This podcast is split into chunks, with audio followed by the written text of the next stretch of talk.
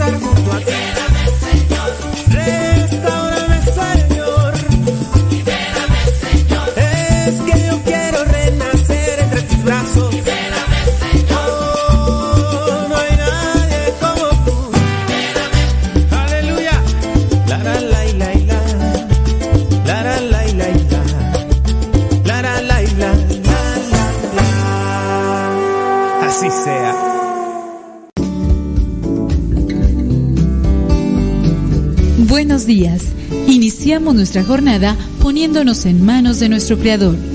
Pedimos su gracia para enfrentar como hijos suyos cada reto que la vida nos presente, acompañados de María, la dulce Madre que nos invita a proclamar las grandezas del Señor. Camina con nosotros en radiocepa.com, emisora católica de los misioneros servidores de la palabra.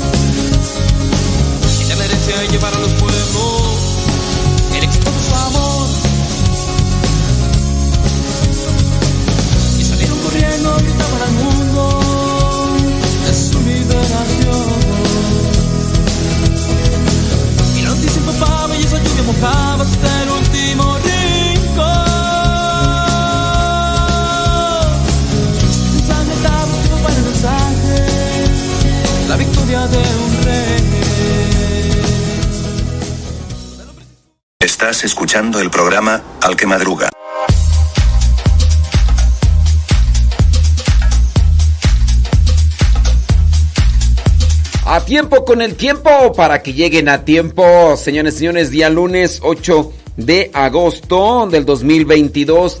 Son exactamente allá en California, 6 de la mañana con 5 minutos. Acá en el centro de México son las 8 de la mañana con 5 minutos. Y allá en Nueva York, la Florida y otras partes de la Unión Americana, pues son las 9 de la mañana con 6 minutos porque ya acaba de brincarle ahí el segundero. Gracias. Lunes, lunes que necesitamos entrar con toda actitud porque quién sabe qué pasa. No sabemos qué pasa, pero andamos con a veces. Yo bueno, yo digo que a veces andamos con flojera. No, y de la buena, de, esa flojera de, de, de- me quiero seguir mm, quiero seguir acostado. Qué pasiones, hombre. Mándenos sus mensajitos, díganos dónde nos escuchan. Hoy día, lunes 8 de agosto, la iglesia tiene presente a Santo Domingo de Guzmán. ¿Usted ha escuchado la canción de Dominique, Nique, Nique? Una canción, no sé si de los 70s o de los 80s, que se hizo popular a nivel comercial porque, pues, la melodía, la letra y la cantaba la gente. De hecho, en las estaciones de radio, una canción compuesta para este santo, Dominique. Dominique, Nique, Nique. Bueno, para los que ya están medios cascabeleados, se han de acordar. Bueno, Santo Domingo de Guzmán, uno de los grandes promotores del Santo Rosario, sí, no es el que eh, inventó el Rosario, sino el gran promotor del Santo Rosario, como misionero religioso y fundador de la Orden de los Predicadores, conocidos también como dominicos por domingo, dominicos o orden de los predicadores, son de las dos formas. La orden de los predicadores es un nombre oficial. Dominicos vendría a ser como el apodo por Santo Domingo. También la iglesia hoy tiene presente a Santa María de la Cruz. Ella fue fundadora religiosa. La iglesia también tiene presente, déjame ver, ¿a quién más? Es que hay otros santos. A Santa Bonifacia Rodríguez Castro, virgen y fundadora. Ándele pues. Y ya, los demás son puros beatos. A ellos los dejamos ahí en el stand-by. Y ya. Oiga, ¿usted ha pensado dentro del matrimonio buscar una vida de santidad? Estaba por ahí encontrando unas cosas y eran matrimonio hasta que Dios llamó a cada uno para la vida religiosa. La peculiar historia de un beato mexicano y su esposa que no hay nada que se interponga al llamado de Dios. La historia del beato mexicano Gabriel Escoto Ruiz nació en el año 1878, murió en el 1936 y de quien fue su esposa Rosa Orozco es singular, un caso extraño aún para la propia iglesia. Eh, Gabriel Escoto Ruiz nació el 10 de agosto en el rancho de Agua Caliente en Atotonilco, el Alto Jalisco, y dos días después fue bautizado. Era el séptimo de doce. A ver, en aquellos tiempos, Su padre falleció en el año 1900 y ese año se trasladó a la Ciudad de México. Cuando estalló la revolución tenía 32 años y a los 48, en el año 1926, o sea, ya tenía 48. ¿eh? Todavía Todavía tienen chance algunos, ¿eh? Se casó, dice, cuando tenía 48 años se casó con Rosa Orozco, una mujer muy piadosa. Tras ocho años de feliz matrimonio, Gabriel y Rosa decidieron iniciar la vida religiosa por separado y viajaron a Roma para obtener un indulto apostólico del Papa que fue otorgado hasta marzo del año 1900 35 y que permitió que cada uno se uniera por separado a la vida religiosa. Es decir, que Gabriel entrara a lo que vendría a ser un convento o un, instituto y Rosa por su lado también buscara un convento o un instituto. Decidieron vivir en España. Me imagino que dentro de las posibilidades económicas eran personas que tenían su posibilidad, cada quien en su convento. Gabriel ingresó con los carmelitas descalzos con el nombre de José María y Rosa Orozco ingresó con las religiosas salesas de Barcelona que son contemplativas. En el caso de ser contemplativas es que están ahí prácticamente en constante adoración al Santísimo y prácticamente no salen del convento a menos de una urgencia. En el caso de algunos religiosos como Johnny Laboriel, pues en este caso tenemos diferentes actividades apostólicas y sí podemos salir.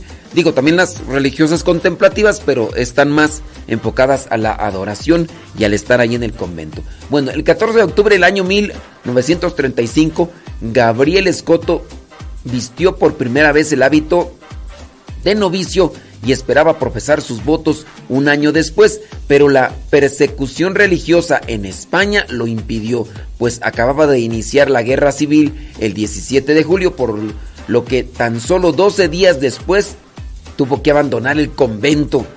Fue apresado y fusilado el 29 de julio del año 1936 por esa persecución religiosa que también se dio allá en España. Tenía 58 años junto con sus compañeros de comunidad en la localidad de Clos dels Auvins, Lérida, en España. Dice, al comparar estas dos fechas se puede deducir que fue uno de los primeros mártires de esa guerra en la que México se volvió refugio de entre 20.000 y 25.000 exiliados republicanos. Es decir, se dio esa persecución y todo allá guerra en España y muchos españoles se vinieron a México y este mexicano, que estaba como religioso allá en España, pues lo agarraron y siendo religioso le dijeron, a ver, pues no importa de dónde seas, aquí acaban. Su causa de beatificación fue registrada como Ángel María Prach Hostench y 16 compañeros de la Orden Carmelita de Barcelona. Se le beatificó como parte de un grupo de 498 mártires de la Guerra Civil Española el 28 de octubre del 2007. El destino de Rosa Orozco, la esposa de Gabriel Escoto, ingresó al convento de la Visitación, fundado por San Francisco de Sales en el año 1610 y que ha arrojado santas de la talla de Margarita María Lacoc, la vidente del Sagrado Corazón de Jesús, tiene presencia para el 2022 en 31 países y en España cuenta con 18 monasterios esta comunidad. Sin embargo, de Rosa Orozco ya no se supo más. Es probable que haya conocido o al menos haya oído hablar en España a la sierva de Dios mexicana María Angélica Álvarez y Casa, pues ella también pertenecía a la Orden de la Visitación, cuyas integrantes tuvieron que emigrar a causa de la Revolución Mexicana. Y Casa volvió a México en el año 1948 después de haber permanecido en España 32 años, pero pues ahí está una vida, una vida de religiosos. El Beato, pues ella no, pero este, se casaron y después de que se casaron, dijeron, pues ya, se casaron grandes. Ya él tenía 48 años. Se casaron grandes y dijeron, oye, pues ¿por qué no? ¿Por qué no, no nos hacemos religiosos? dice, ¿cómo? Pues vamos, pedimos el indulto. ah, bueno, pues tú sientes ese llamado. Ah, bueno, pues vamos a hacerlo. Y ahí está.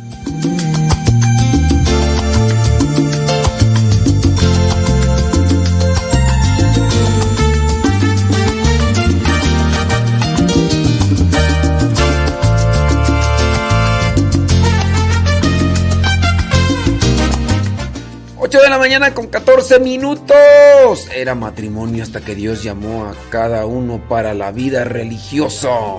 Ándele pues, hombre. Bueno, en este caso yo dije que vida de santidad, ¿verdad? Pero, bueno, sí, o sea, el hecho de que ella no sea declarada beata no quiere decir que no sea santa. Acuérdense que se puede llegar a ser santo en el cielo aunque no santo en la tierra. Una vida piadosa, sacrificada, mortificada, y por la misericordia de Dios podemos alcanzar aquello que, que se vea difícil. Oiga, mándenos un mensajito. Una preguntita, algo ahí usted que quiera mandarnos a través del Telegram. Sí, porque de saludos, uff, ahí me puedo aventar las tres horas del programa. Salude y salude y salude y salude y salude y salude y salude y salude. Y salude. Y en este caso, pues bueno, también preguntitas ahí a través del Telegram. Es muy sencillo si ustedes ya descargaron la aplicación Telegram. Telegram es parecida a WhatsApp, pero mejor. Y ya ustedes la registran con su número y todo lo demás. Y después buscan arroba cabina radio sepa. Arroba cabina radio sepa. Ya vamos a reír, ya. Oh my wow. En este mundo que me aquí, soy feliz.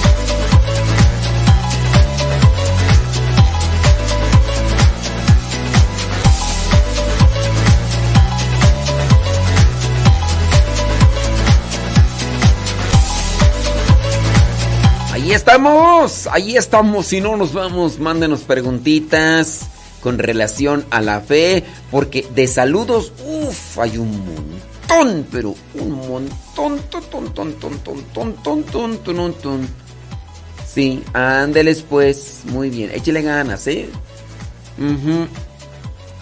Saludos a todos, para que no se me quede ahí en el tintero. Saludos a todos, a todos, pero a todos. A ver, datos curiosos que no conocías de San Antonio. No, San Antonio, no, de Santo Domingo de Guzmán. Vámonos. Santo Domingo de Guzmán era el menor de los hermanos. Tenía dos mayores y uno de ellos fue Manés, el primer beato de los dominicos. ¿Eso no lo sabías? Bueno, ya lo sabes. ¿Sabías que Santo Domingo de Guzmán estudió arte, humanidades superiores, filosofía y teología? Es decir, fue un hombre letrado, eh, eh, con mucho conocimiento, culto. Se ordenó sacerdote cuando tenía 24 años.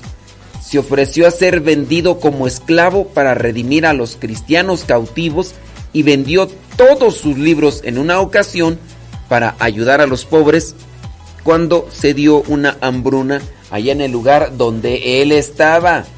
En el año 1215 establece la primera casa masculina de su orden de predicadores y le solicita al Papa Honorio III la aprobación como organización religiosa de canónigos regulares. Número 6. Sus restos están sepultados en Bolonia, Italia, en una basílica que lleva su nombre. Número 7. Fue canonizado en el año 1200 34 por el Papa Gregorio IX. Número 8. La capital de la República Dominicana lleva su nombre en su honor. República Dominicana, ya en República Dominicana, tú sabes, Grupo Alfarero, Ronald Romero. ¿Quién más tú? A Proyecto 67. Proyecto 60. ¿Quién más tú de los repúblicos? Ah, pues está John Carlos. Pues óyeme tú. Está John Carlos, Joan Sánchez, Key Márquez. ¿Quién más tú? Grandes cantantes católicos. ¿eh? ¿Quién más tú de los de República Dominicana? Este Jorge Morel. ¿Quién más de República Dominicana? Así ah, este. Mm, ay, se me va el. Eh, Ay, se me olvida, pero bueno, allá en República Dominicana lleva su, la capital de República Dominicana lleva su, su nombre en su honor de Santo Domingo de Guzmán. Dato número 9. Juan Garcés, madre de Santo Domingo, eligió este nombre para su hijo en honor a Santo Domingo de Silos, quien le reveló que el significado de su sueño, de su sueño en donde un perro llevaba una antorcha en su hocico, era que su Hijo encendería el fuego de Jesucristo en el mundo entero por medio de la predicación, ese sueño. Y pues sí, de allí que a Santo Domingo se le representa junto a un perro. Y también porque defendían, defendían a, la iglesia de las herejías que populaban, así que, que había muchas de que se propagaban en aquel tiempo, entonces por eso también a los dominicos se les dice los perros de Dios, pero más bien por su actitud de, defender, así con, con, con, mucha tenacidad y constancia. Número 10, su nombre significa el perro del Señor o el vigilante de la viña del Señor. El perro del Señor, los perros del Señor. Número 11, estas fueron las últimas palabras de Santo Domingo antes de morir. Antes de morir. Gracias a Dios, cuya misericordia me ha conservado en perfecta virginidad hasta este día. Y bueno, es que en aquellos días había muchos escándalos de esta cuestión del celibato y había muchos por ahí que pues que no andaban no andaban dando bueno buen testimonio. Si deseas guardar la castidad, evita todas las conversaciones peligrosas y vigilad vuestros corazones. Mm. Entonces, pues también un consejo para aquellos tiempos, porque imagínense, eso era en aquellos tiempos. Ahora, Santa Madre de Dios, ayúdanos, criatura. En dato número 12. En ocasiones Santo Domingo es representado con azucenas en honor a su pureza y castidad. En aquellos tiempos no había todo esto que, que existe hoy como tecnología y exposición de tantas cosas, pues sensuales y sexuales y demás, pero sí había mucha promiscuidad, mucha prostitución y bueno, todo libertinaje de... Bueno, ya para qué digo, pero estaba feo el asunto y pues ahorita está peor, ¿verdad? Pero hay que cuidarse, como dice aquí, hay que cuidarse de conversaciones peligrosas y vigilar el corazón. Si el corazón está bien agarrado de Dios, podemos vencer las tentaciones. Ánimo pues. Número 13. Se dice que durante su bautismo apareció una estrella en su frente, razón por la que también se le representa junto a una estrella. Además era reconocido como faro que guiaba a las almas al Señor. Dato número 14. La cruz, el estandarte y el rosario son los tres elementos con los que se le identifican. La cruz como fundador de grandes familias religiosas, el estandarte como emblema dominicano y el rosario regalo divino de Santa María Virgen. Y 15, se lo vamos a decir ahorita regresando de la pausa, criaturas del Señor, no se vayan, vamos a echarle rayas al tigre y que nadie, absolutamente nadie nos tenga.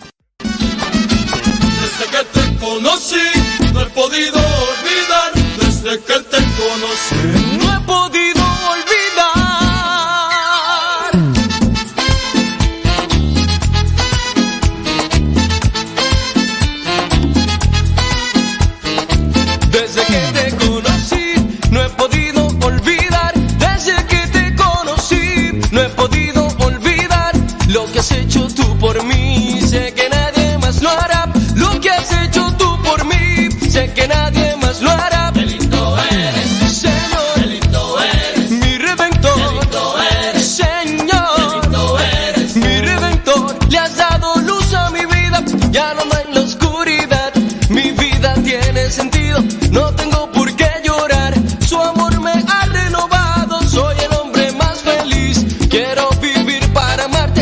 Ven y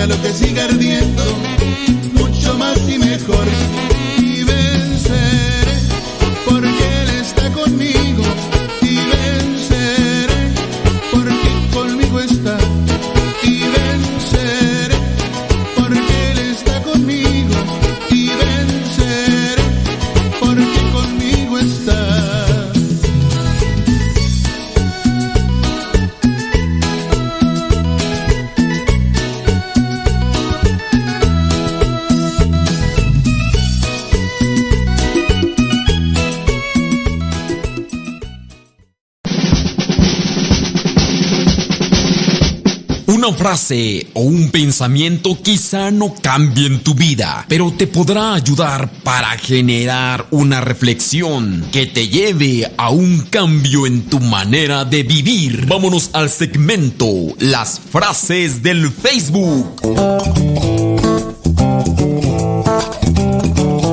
Sí, señores, señores.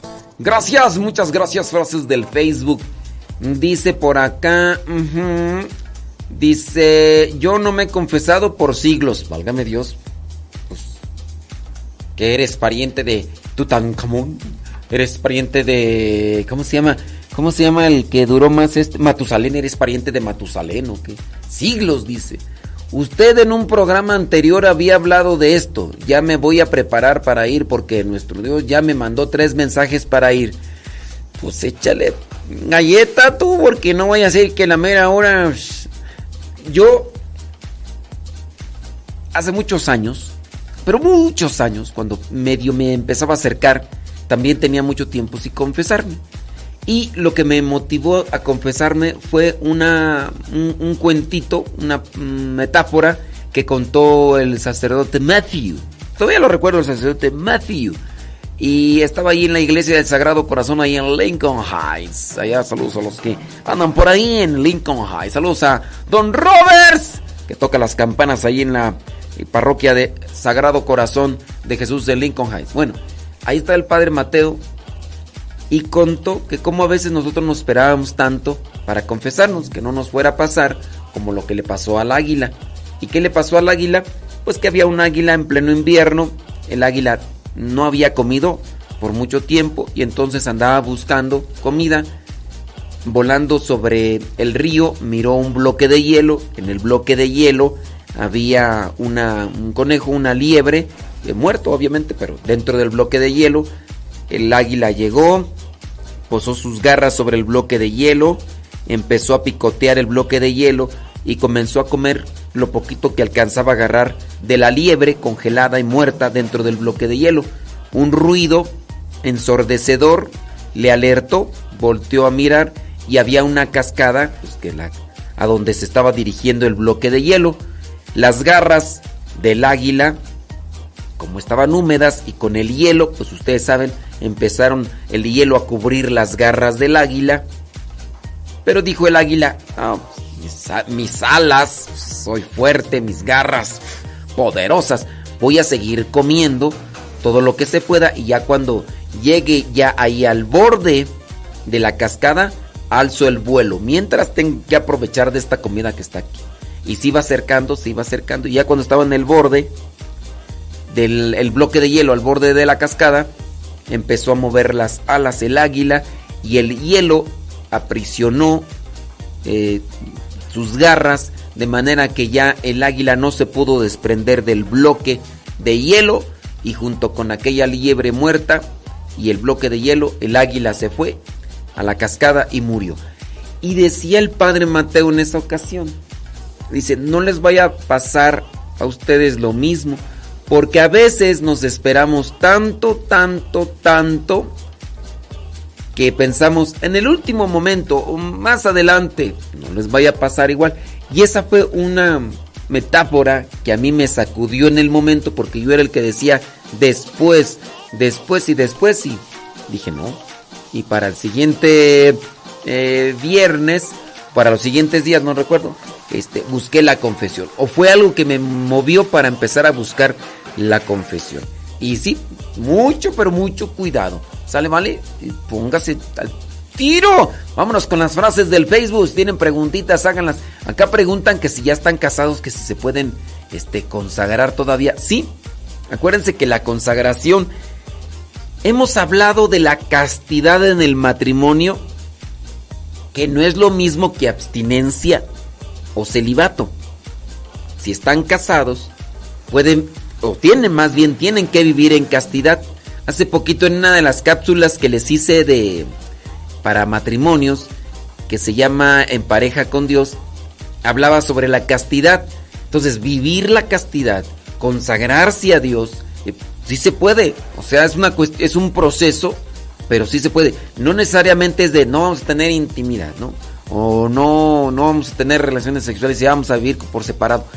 Hay parejas que sí determinan eso, pero en, sus, en su condición muchas de las veces pues dicen pues ya están grandes, enfermos y demás. Pero de que se puede consagrar a Dios, o solteros o casados, se pueden consagrar. Se pueden consagrar. Acuérdense que la unión marital incluye varias cosas, pero esto es un proceso pues espiritual que tendrían que llevar conforme a una a un acuerdo mutuo, a una intención también de, de santidad, a un progreso espiritual que vayan teniendo poco a poco y pues con un buen asesoramiento, en común acuerdo los dos, sin imposición ni de una parte ni de la otra, y pues es adentrarse a, a buscar la vida de plenitud en el espíritu. Pero sí, que sí se puede. Bueno, eh, vámonos con las frases del Facebook, porque estamos en segmento frases del Facebook el día de hoy. Que viva el amor. Es el mejor antídoto para todo. El odio ennegrece el alma y el corazón. Hay una canción de los Bookies, ¿no? Que se llama Viva el amor. Viva, viva, viva el amor. Viva, viva, viva, bailaba el amor. No me acuerdo cómo va, pero creo que ahí va, ahí va. Otra frase. Ser feliz es lo que más fastidia a los envidiosos. ¡Ay! Ser feliz. Yo soy feliz. Tengo tu amor. Gracias yo te doy, mi Señor. Bueno, ser feliz es lo que más fastidia a los envidiosos. Siguiente frase. La mejor manera de mantener una relación duradera proviene de dos palabras. La mejor manera de mantener una relación duradera proviene de dos palabras. Una relación verdadera, duradera, sólida. Se mantiene mediante dos palabras. No mentir. No mentir y ser lo que tiene que ser. No mentir. Dos palabras. La mejor manera de mantener una relación duradera proviene de dos palabras. No mentir. Siguiente frase. Qué horrendo debe ser el pecado para que los santos prefieran la muerte antes que pecar. Qué horrendo debe ser el pecado para que los santos prefieran la muerte antes que pecar. Pues sí, estaba por ahí yo escuchando que, que, hay cosas que nos van matando poco a poco. Por ejemplo, el azúcar. Y estaba yo, estaba yo escuchando que, por ejemplo, tú cuando te tomas ese refresco negro con etiqueta roja que cuando lo después le hace y te lo tomas, dice que tiene tantas cantidades de azúcar que sin una sustancia que ese refresco tiene, si tú te tomaras el refresco sin esa sustancia, en cuanto te tomas el refresco, eh, tu, tu, organismo lo, lo, lo sacaría. O sea, tú sabes. Pero el refresco, además de la gran cantidad de azúcar, tiene una sustancia que evita que toda esa azúcar que le echas eh, no te provoque esa, esa repugnancia y ese, ese vómito. Gracias a esa sustancia te puedes meter grandes cantidades de azúcar y ya. Yo digo, pues sí, pues sí. Oye, ¿tú por qué estoy diciendo yo eso? Ah, porque, pues este, en ocasiones preferimos eso. preferimos lo que nos agrada. Aun cuando alguien más nos ha dicho que, eso nos afecta a, a nosotros. Pero preferimos eso que nos agrada aunque nos afecte. En el caso del pecado.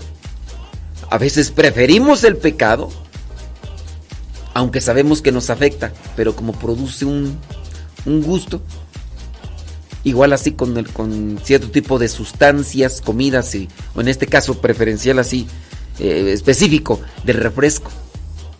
¿Por qué tomar esas grandes cantidades? Y no es el único, de ahí para allá hay una cantidad de bebidas azucaradas, de bebidas azucaradas que pues ahí nos y, gusta y te haces adicto y todo lo demás, pero prefieren estar así aun cuando saben que las consecuencias van a ser graves, ¿no?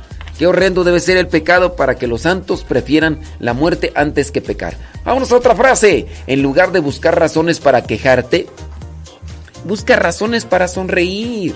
En lugar de buscar razones para andar de quejumbroso y quejumbrosa, busca razones para sonreír.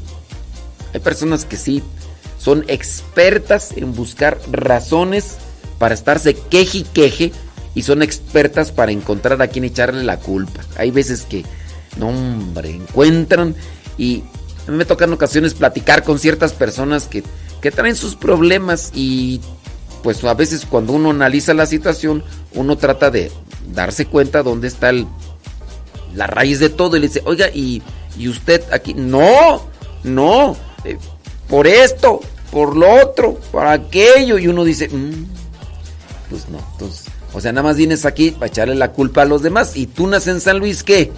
Válgame Dios.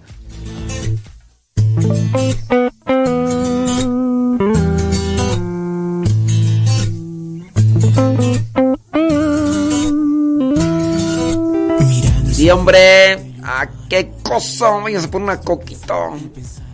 Dice... Dice que una persona dice, yo antes de andar cerca de Dios decía, ¿para qué me confieso si ni pecados tengo? Estoy limpio. Uh, después me di cuenta que estaba lleno de pecados. Estaba mugrosote, nunca me había bañado espiritualmente. Efectivamente, ¿sabes qué es lo que nos impide ver los pecados? La soberbia. Cuando decimos que no tenemos pecados, la soberbia nos los impide ver. Ande pues. Déjame ver por acá. Es que hay saludos y saludos y saludos y, y si me agarro a decir saludos. No, hombre. No termino en tres horas. No termino en tres horas. Ándele pues, hombre. Déjame ver, hay preguntas. Bli, bli, bli. No, no hay preguntas, comentarios. Eso de la consagración, sí se pueden consagrar, o sea, consagrarse no quiere decir tener una misa especial como, como, como los religiosos. Por ejemplo, el próximo sábado, el próximo sábado vienen los votos religiosos de mis hermanos de comunidad. Algunos de ellos van a recibir su sotana y van a entrar al noviciado. Los que están en el noviciado van a hacer su primera profesión religiosa por un año. Los que tienen un año van a renovar por el segundo, los que tienen segundo por el tercero, el tercero, y así hasta el sexto año. Y los que ya tienen seis años como religiosos, haciendo votos, van a hacer sus votos perpetuos. Entre ellos, este, el hermano, el hermano Pichardo, que es uno de los que, que estaban aquí trabajando con nosotros. Ellos van a hacer sus, sus votos religiosos. En el hermano Pichardo va a ser votos perpetuos Para los que miran el diario misionero, el hermano Efraín. Efraín. El hermano Efraín y el hermano... mm, Ay, Chilo. El hermano Chilo también van a hacer sus votos perpetuos. Y así, este, preparándose, ¿verdad? Porque dentro de un año estarían recibiendo el diaconado, como ya lo tiene Chema, como ya lo tiene Cristian. Y después de un año recibirían el orden sacerdotal como lo recibió el hermano Suf. Saludos a Israel Goss, qué milagro que se asoma por aquí. Mándenos sus mensajitos por Telegram. Arroba, ponen el signo arroba cabina radio sepa. Arroba cabina radio sepa. Sí, yo veo por ahí muchos, pero muchos, pero muchos saludos. Este, ahorita pasamos los saludos. Si hay preguntas, si hay comentarios así que, podamos sí para que no nos, para que no nos agarremos en la hora, la hora de los saludos. Y sí, se hace una hora. Son 45 minutos. Acuérdese, arroba cabina radio sepa. Arroba cabina radio sepa. Esa es la dirección por Telegram para que nos manden sus mensajitos y sus preguntas. Y entonces, bli, bli, bli. Mira, si estoy aquí viendo en el Facebook. Saludos, salud, salud, salud, salud, salud, salud, salud, salud, salud, salud, salud, salud, salud, salud, salud, salud, sí, muchos, pero muchos saludos. En el YouTube, este, saludos, salud, salud, salud, salud. Ujú. Salud, salud, salud, salud, salud, salud, salud, salud, salud, salud. Y más saludos, no, hombre.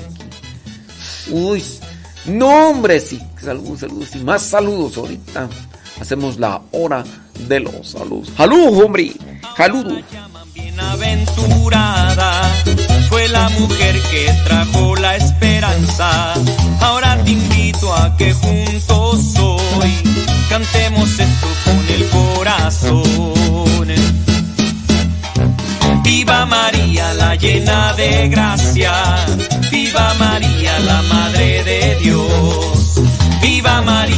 Llena de gracia.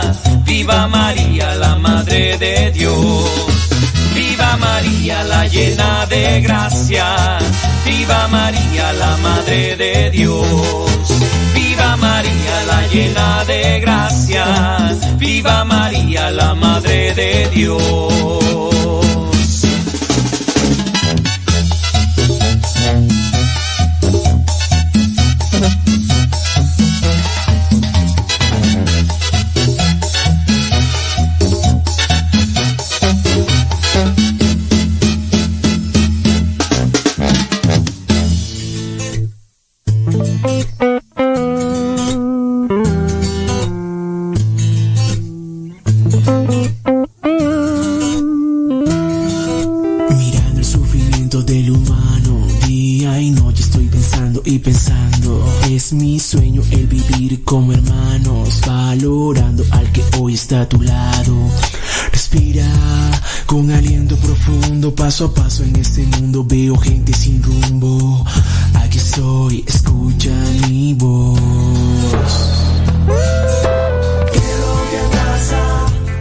Una persona dice que por qué cuando se acerca uno más a Dios mira más el enemigo hasta en la propia familia. Hombre, pues pues, naturales son los indios, dijo Lino Huitrón, sencillito, pues te está saliendo de te está saliendo de- del corral, pues a decir, "Oye, pues ¿a dónde vas? Que más valgas, vente para acá, regrésate." Y pues sí. Comenzarán ahí las las tentaciones, pues sí, pues está saliendo del huacal, dicen allá en mi rancho. Por eso es que se incrementan. Y, agárrate, porque ese es el inicio, vendrán otras cosas. Déjame ver si hay preguntitas y demás. Bli.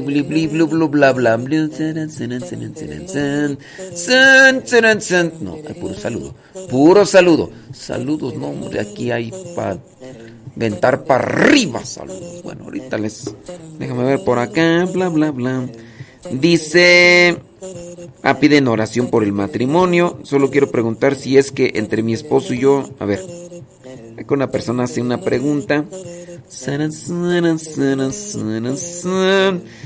Dice. Dice que yo me dejé llevar porque mi esposo. A ver, espérame, no.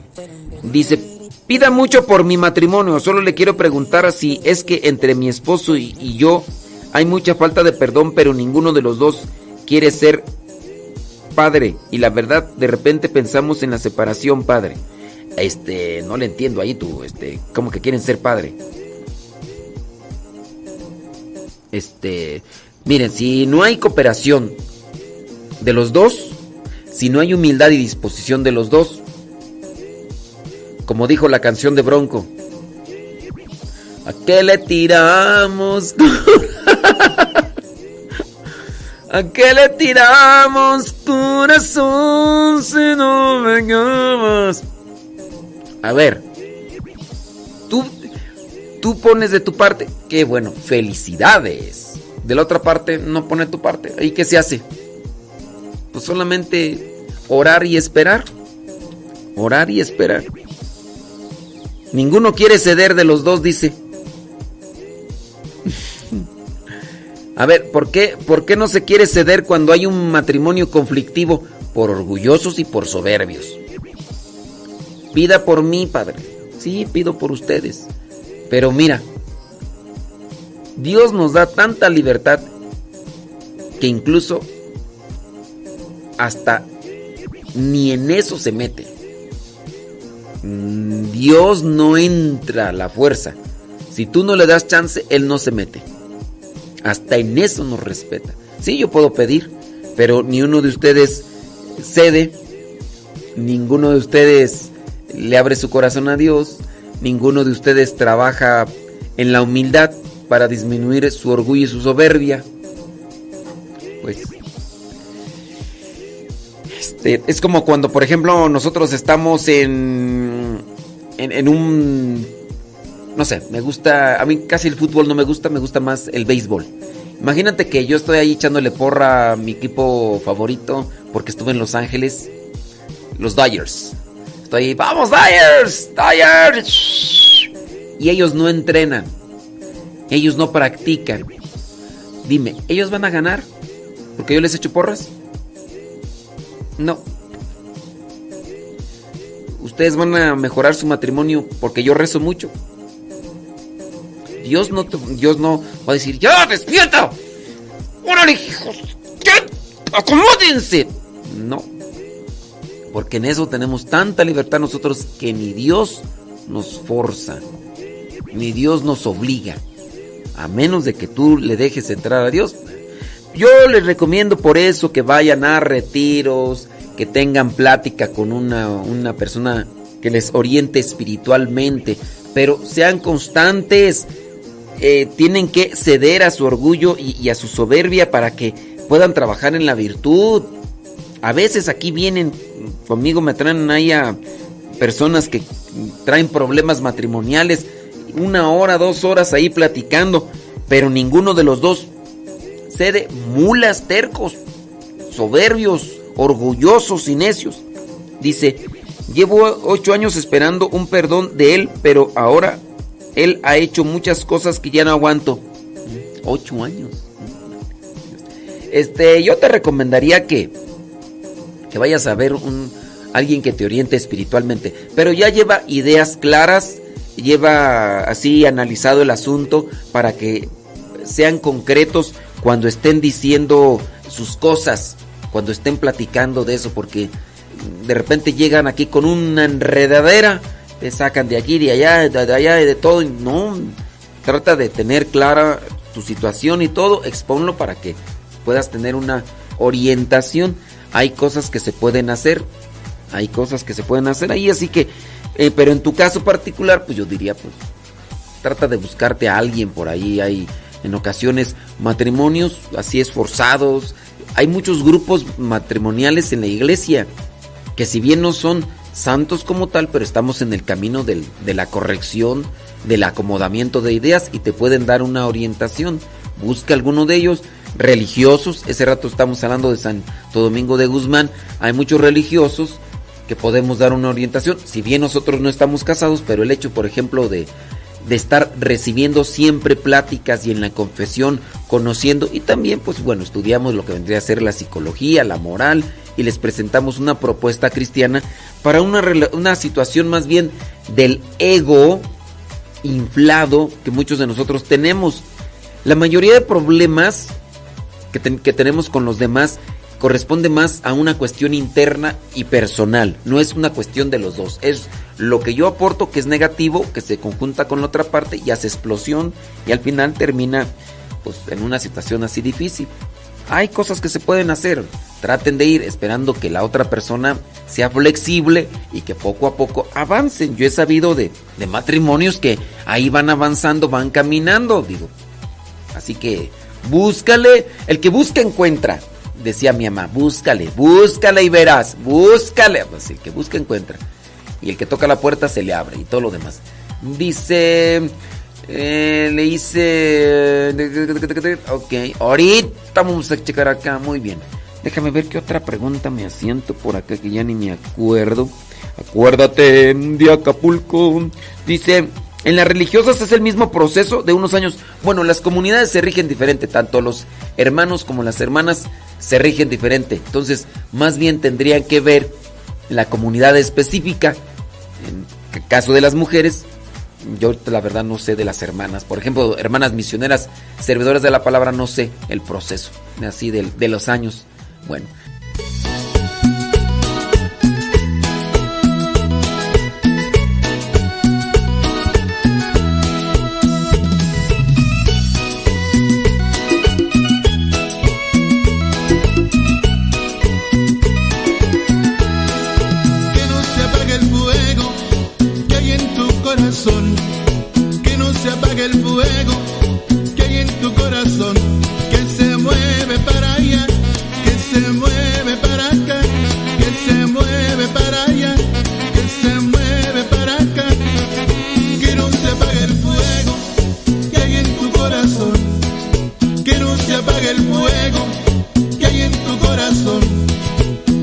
Que siga ardiendo mucho más y mejor. Lo que siga ardiendo,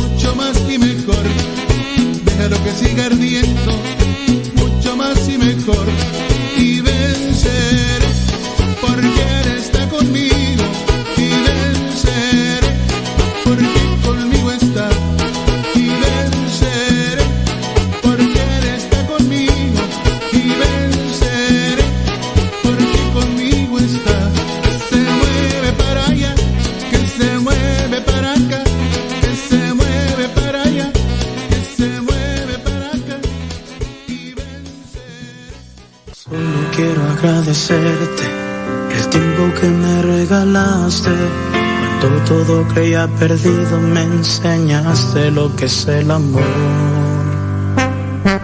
Entraste a mis pensamientos, tocaste a mi corazón, hiciste realidad mis sueños.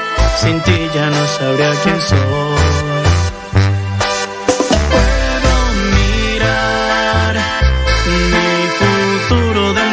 tus ojos, tan solo soy ese reflejo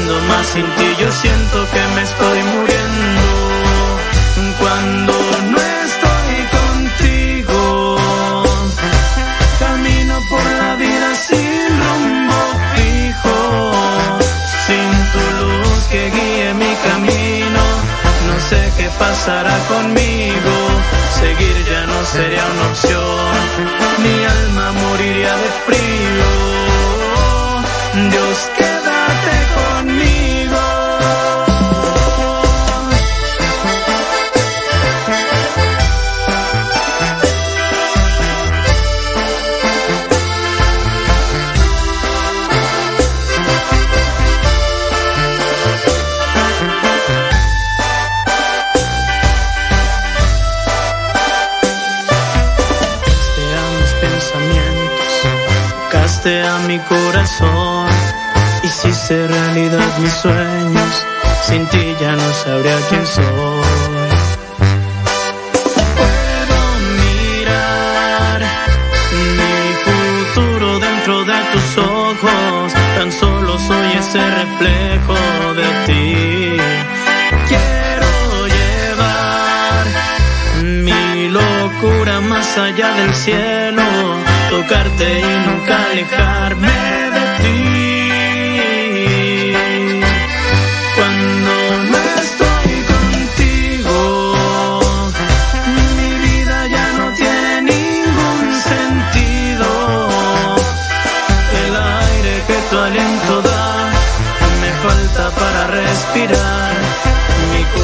Vez yo tengo cáncer en mi cuerpo, pero ustedes tienen el cáncer en su corazón. Cuando no estoy contigo, camino por la vida sin rumbo fijo, sin tu luz que guíe mi camino. No sé qué pasará conmigo, seguir ya no sería una opción. Mi alma moriría de frío. Dios, quédate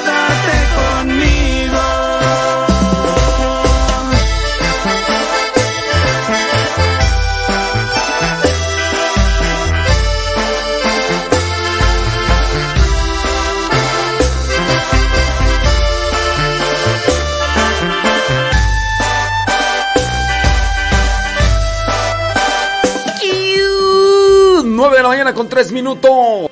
El tiempo que me regalaste, cuando todo creía perdido, me enseñaste. Estás escuchando el programa Al que Madruga.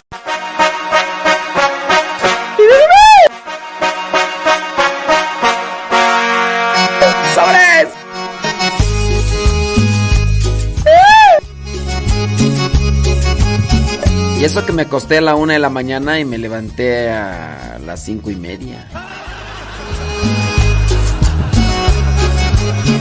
¿Pero quién te está preguntando, eh?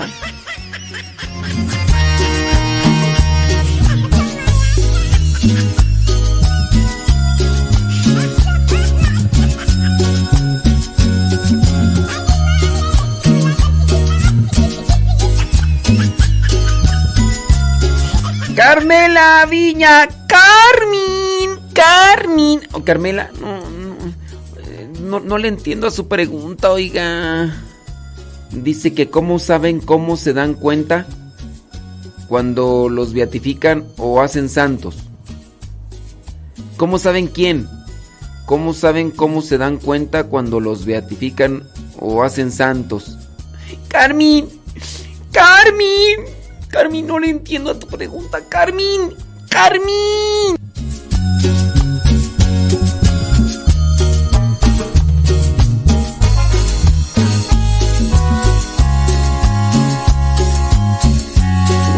Yo no pasé mala noche, yo, yo andaba trabajando, yo no pasé mala noche, yo, yo me dormí casi a la una porque andaba la chama, no porque pasé mala noche. y me tuve que levantar temprano porque, porque, porque tengo que trabajar. Carmen, Carmen. Que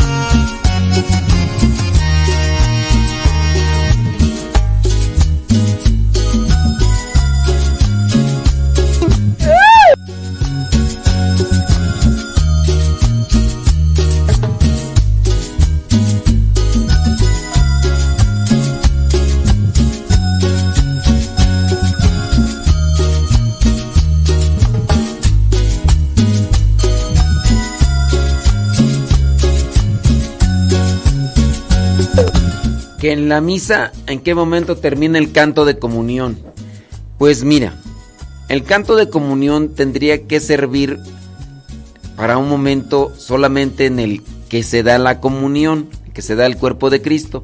Cuando ya se da el cuerpo de Cristo a los feligreses, debería de el coro detenerse para dejar ese espacio de silencio y oración. Así deberían pero no, algunos. Es que cuando los coros parroquiales, pues. Nomás están ahí para. Pues para que la gente los vea y les aplauda y. Pues no, no se.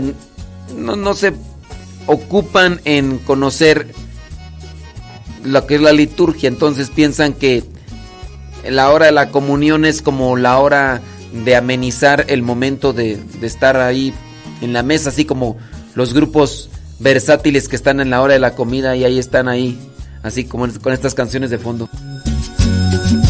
Toda la gente comiendo, ¿no? Todos los coros parroquiales piensan que ellos hacen lo mismo que los grupos versátiles en la hora de la comida.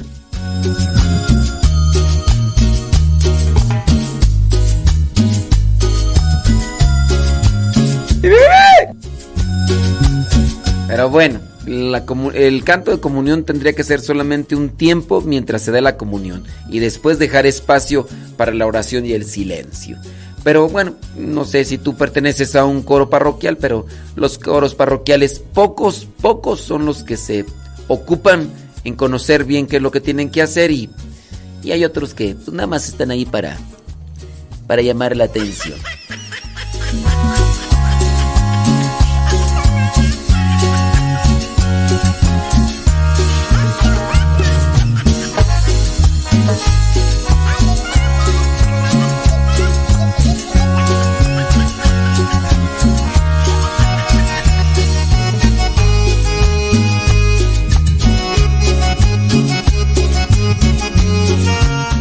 Dice, no puedo decir nada porque mi opinión no cuenta. No, sí cuenta. Dime cuántos cuentos cuentas cuando cuentas cuentos. Dime cuántos cuentos cuentas porque si cuenta cuentas cuentos, cuentas cuentos cuentas cuentos.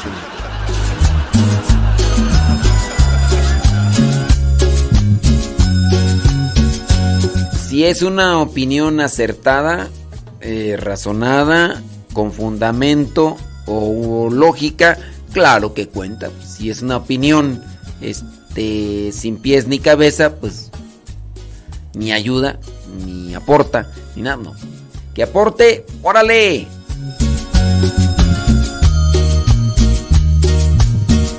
Carmen, Carmen, no entiendo tu, pregunta. Carmen, que cómo se dan cuenta, cuánto, cuántas cuentas, que cómo se dan cuenta, ya no le entendí, Carmen. Carmen. ¿Cómo saben? ¿Cómo saben o cómo se dan cuenta cuando los beatifican o se hacen santos?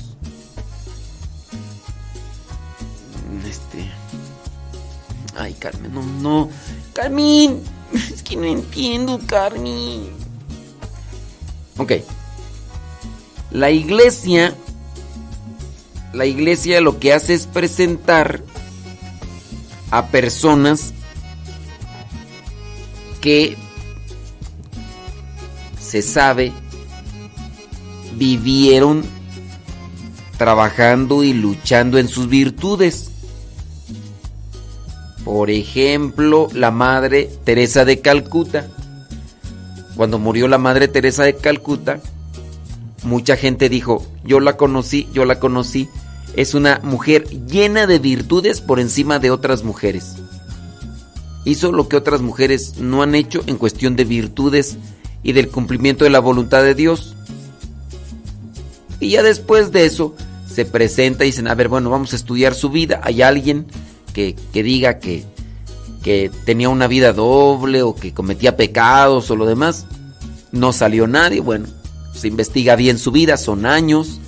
Y después de eso, la iglesia dice, bueno, si sucede algo milagroso, se, se beatifica.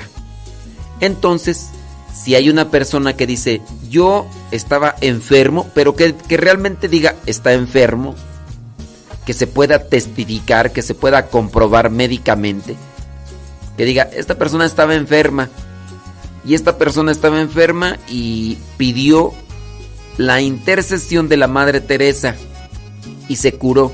A ver, vamos a ver qué es lo que dice la medicina. ¿Ciertamente estaba enferma? ¿O nada más era eh, una persona hipocondríaca? que es una persona hipocondríaca, una persona que se inventa enfermedades, una persona que no tiene nada pero que dice que está enfermo. Ah, bueno.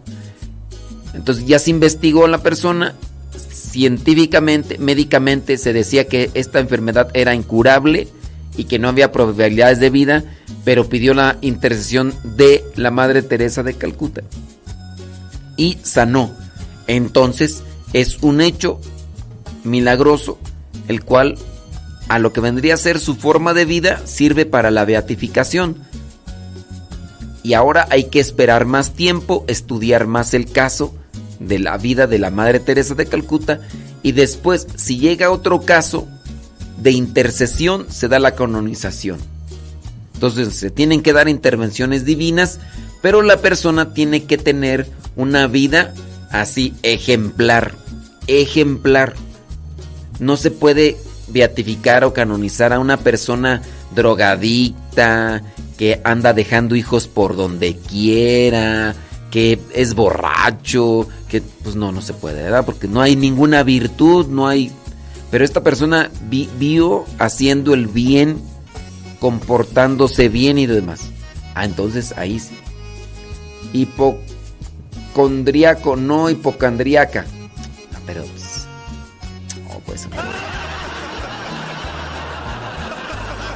Hipocondríaco, hipocondriaca. No, hipo, hipacandriaca. Ah, ya me revolví.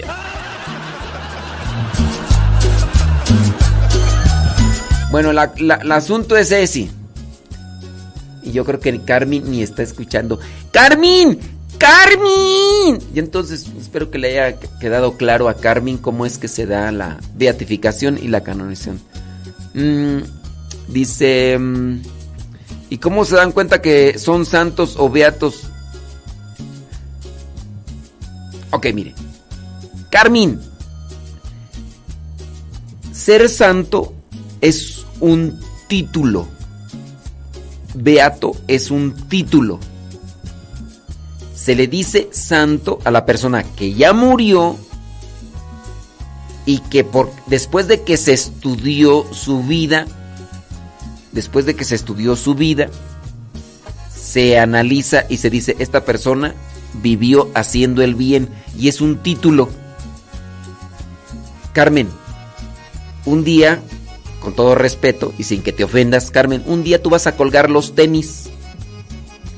A lo mejor pronto, a la mejor tarde, ¿verdad? Cuando pases a la presencia de Dios, se te hará un juicio. Después del juicio tendrás que pagar tus penas. Después de que pagas tus penas, pasas a la presencia de Dios. Cuando se pasa a la presencia de Dios, son santos. El que es santo es el que está limpio y está ante la presencia de Dios. El título de santo es para el que está ante la presencia de Dios, ya sea porque la iglesia determine por su vida de santidad, por su vida pura, por su vida correcta, por su vida buena, por su vida siempre entregada, sacrificada, orante. Por eso es bueno, Carmen, Carmen, Carmen. Por eso es bueno conocer la vida de los santos. Si no sabes quién es la Madre Teresa de Calcuta, hay que leer libros sobre su vida para tener mayor conocimiento a detalle de qué fue lo que hicieron. Hay muchas, pero muchas cosas que hizo la Madre Teresa de Calcuta. Por eso trata de conocer la vida de estos santos que son recientes, de los cuales sí se tiene mucho conocimiento. Y así tú dices, oh no, pues sí, uy, le pasó esto, le pasó lo otro, uy, yo cuándo, no. Pues ya uno ahí se da cuenta que en ese caso son personas que se fletaron a la oración, al trabajo, al sacrificio en esta vida. Y después de que mueren y alguien pidió su intercesión, Dios concede el milagro a la persona que pide ese milagro por intercesión de la santa. Y por eso la iglesia dice, bueno, a ver, le pidieron a la Madre Teresa que les ayudara ante esta situación, que era imposible. La medicina decía que ya no había posibilidad. Y la persona se curó, entonces ahí intercedió alguien que está muy cerca de Dios. ¿Quién está ya muy cerca de Dios? Pues la Madre Teresa. Entonces ya desde aquí se le da el título de santa. ¿Sí quedó claro? Carmín. Carmín. Carmín. ¿Sí quedó claro, Carmín? Carmín.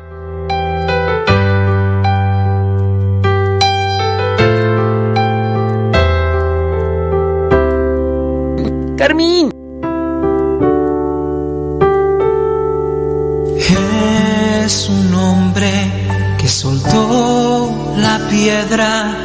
Se contiene, no se vengará. Es un padre que abraza a su hijo, lo perdona, no lo golpeará. Es la gente que enciende luces, que tiende puentes,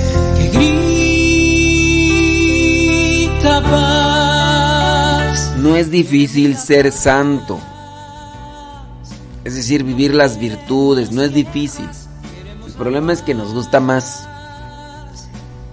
eh, el placer del pecado que el regocijo de la virtud. Porque el placer del pecado es más inmediato y el regocijo de la virtud tarda más, pero es más duradero. Pero somos hasta desesperados en eso, somos hasta ansiosos en eso. Hay gente que sufre de ansiedad porque también igual no se controla, no se cuida en su alimentación, no se cuida en su salud mental, no se toma sus medicamentos a tiempo y no hace nada por... Y así, hasta en eso somos desesperados, queremos todo, todo inmediato, todo, todo, todo. Engendra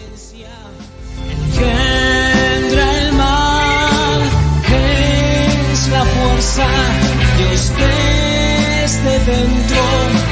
Carmen, ¿sí quedó claro, Carmen, o no quedó claro? Carmen, ¿sí quedó claro, Carmen? Carmen. Queremos la paz, no queremos guerras, queremos la paz. Ver que el mundo se alegra, queremos la paz que juegan, queremos la paz.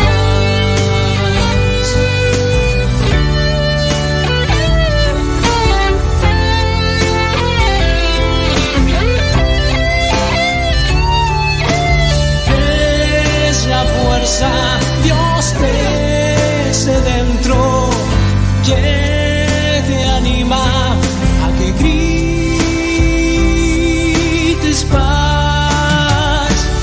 Queremos la paz, no queremos guerras, queremos la paz. El que el mundo se alegra, queremos la paz. Y a los niños que juegan, queremos la paz.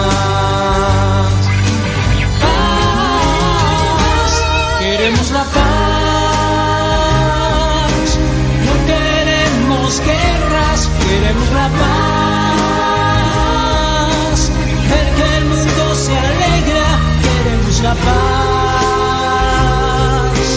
Y a los niños que juegan, paz. No queremos guerras, queremos la paz. Ver que el mundo se alegra, queremos la paz. Y a los niños que juegan, queremos la paz. Niños que juegan, queremos la paz. De los niños ya juegan, queremos la paz.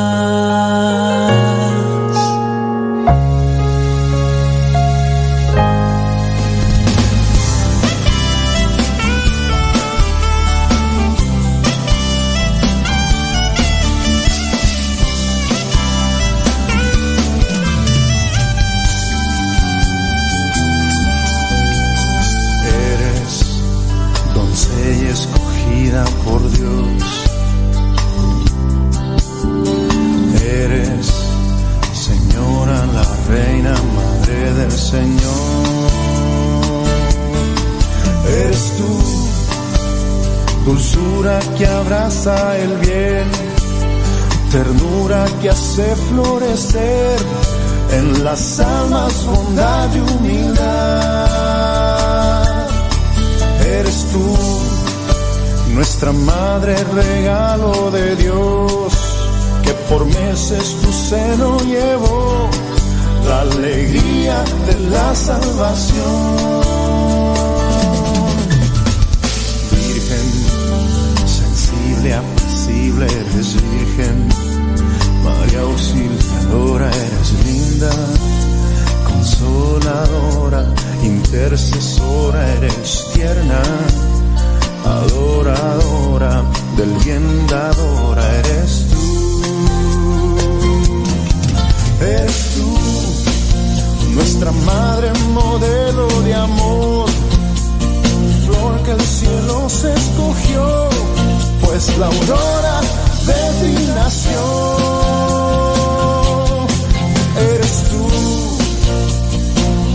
lucero y flor, la que nunca imaginó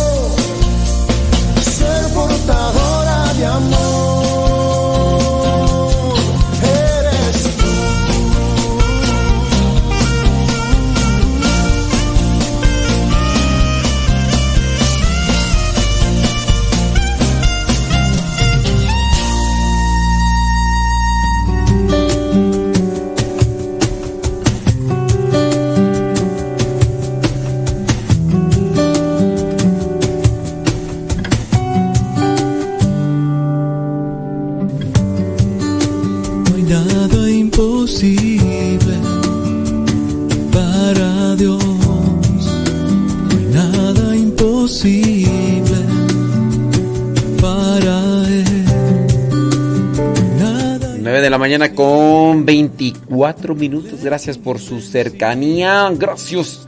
Carmín. Carmín. Carmín. Carmín. Carmín. Carmín. Sí, sí comprendió Carmín. Carmín. Carmín. Carmín. Es que tengo mis dudas, Carmín, si no entendiste bien, Carmín. Ándele, gracias. Ahí dejamos, acabamos de dejar la, el segmento en pareja con Dios de vivir la castidad. Vivir la castidad en el matrimonio. Oh my wow. Vámonos. Vámonos con la 9 de la mañana con 25 minutos. Saludos. Sa, sa, saludos. Saludos. Saludos. Saludos. Tiriririri. hecho en mi vida, Él lo hará por ti. Si conoces a un muchacho o muchacha que sienta el llamado para servir a Dios, dile que viene un retiro vocacional, un retiro vocacional del 14 al 16 de julio, del domingo 14 al 16 de julio, ahí en Campo Misión. Más informes al teléfono 55 58 52 38 11 o 55 58 96 05 42. Ahí te pasamos el spot. El spot. Gracias, Señor. Puedes ser misionero, por un año, por dos o para toda la vida. Porque ser misionero es una experiencia que te llena completamente el alma. Te ayuda a descubrir cuál es tu lugar en el mundo, es decir, cuál es tu vocación, pero también te ayuda a ver la realidad de la sociedad en la que vivimos. Es por eso que los servidores de la palabra te invitamos a que vivas el próximo retiro vocacional que se llevará a cabo los días 14, 15 y 16 de agosto en Campo Misión que se encuentra ubicado en Cuautitlán Izcalli. Glorificado sea por siempre Dios, que hace resplandecer el sol. Después Si te interesa participar de este retiro vocacional del 14 al 16 de agosto del 2022, marca a estos números telefónicos. Son números de casa, no son números celular, son números de casa. 55, 58, 52, 38, 11. Repetimos, 55, 58, 52, 38, 11. O también al 55 58 96 05 42 55 58 96 05 42 Tú también puedes ser misionero. Llama a estos números telefónicos, números de casa y pide más informes. Retiro vocacional del 14 al 16 de agosto del 2022. Hombre o mujer, ¿quieres ser misionero? Aquí está la oportunidad.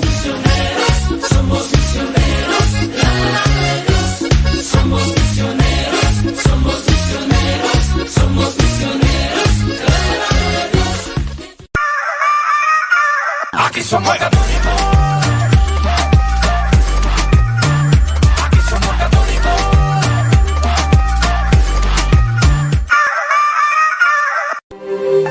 ¿Cómo olvidar el día en que te conocí? Nuestras almas se encontraron. Una bella amistad se convirtió en amor. No cabe duda que fue Dios quien nos unió. Desde aquel día no dejo de pensar en ti. Cada detalle tuyo me cautiva. Te convertiste ahora en parte de mí. El podcast En pareja con Dios presenta Vivir la castidad antes, es decir, en el noviazgo y también en el matrimonio. Hoy Dios une nuestras vidas y nos da su bendición. En la sociedad actual, donde las personas que deciden seguir viviendo siendo vírgenes o castas antes del matrimonio son ridiculizadas y atacadas. cómo permanecer firmes en el ideal de que nuestro cuerpo es sagrado y las relaciones sexuales son más plenas cuando se dan dentro de los lazos del matrimonio. Una persona que aprende a controlar sus deseos sexuales antes del matrimonio es menos probable que sea infiel después de que se haya casado. Aprender sobre la castidad y aplicarla en nuestras vidas es algo que puede beneficiar a toda persona, tanto soltera como casada. Pero la verdad es que muchas personas no saben qué significa ser casto. Yo les he preguntado en algunos retiros a los matrimonios, ¿ustedes creen que sea posible que dentro del matrimonio se viva la castidad? Y muchos piensan que castidad es no tener relaciones íntimas. Bueno, pues ¿qué quieren? Es la ignorancia, es el desconocimiento. Y hoy vamos a aclarar esto. Para empezar,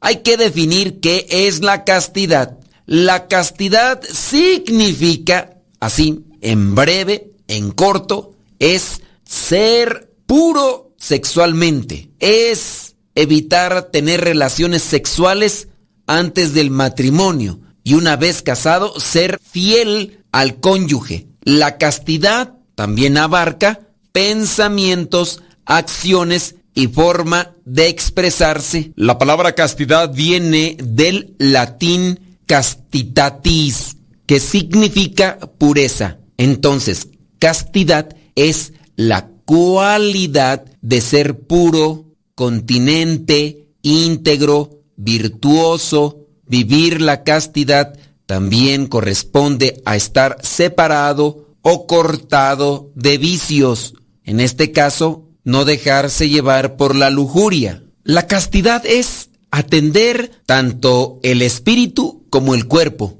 La castidad consiste en el dominio de sí, en la capacidad de orientar el instinto sexual, tener control en él, para que el instinto sexual esté al servicio del amor y a su vez que se pueda integrarlo en el desarrollo de la persona.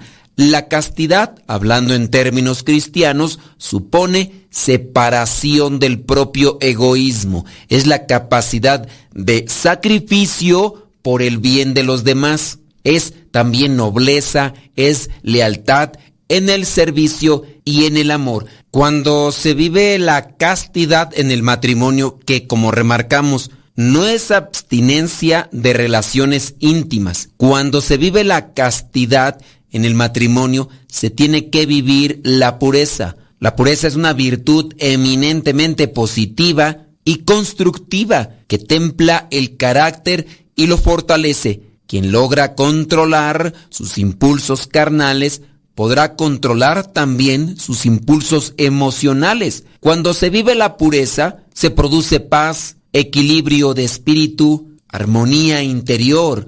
Por eso es que se pueden controlar las emociones. Cuando se vive la pureza o la castidad, purifica el amor y lo eleva. Es causa de alegría incluso de energía física y moral, de mayor rendimiento en las diferentes áreas del deporte, el estudio y prepara, sobre todo para el amor conyugal, cuando se vive la castidad en el noviazgo. Es imposible guardar la pureza del cuerpo sin guardarla también de corazón y de pensamiento. Tenemos que comenzar con el pensamiento, el corazón, para mantenerse en castidad. Si no vigilas tu imaginación y tus pensamientos, es imposible que guardes la castidad. Hablando de estas cosas que deforman el amor, el apetito sexual es sobre todo psíquico. Si no se arrancan las raíces de la imaginación, es imposible contener las consecuencias en la carne. Y ahorita vamos a dar algunas recomendaciones. Por eso es necesario saber dominar la imaginación y los deseos. Está en cualquiera de las dos partes, porque se puede dar que haya personas que tienen mucho apetito sexual en el caso de los hombres o también de las mujeres. Y hablando en este caso de la impureza,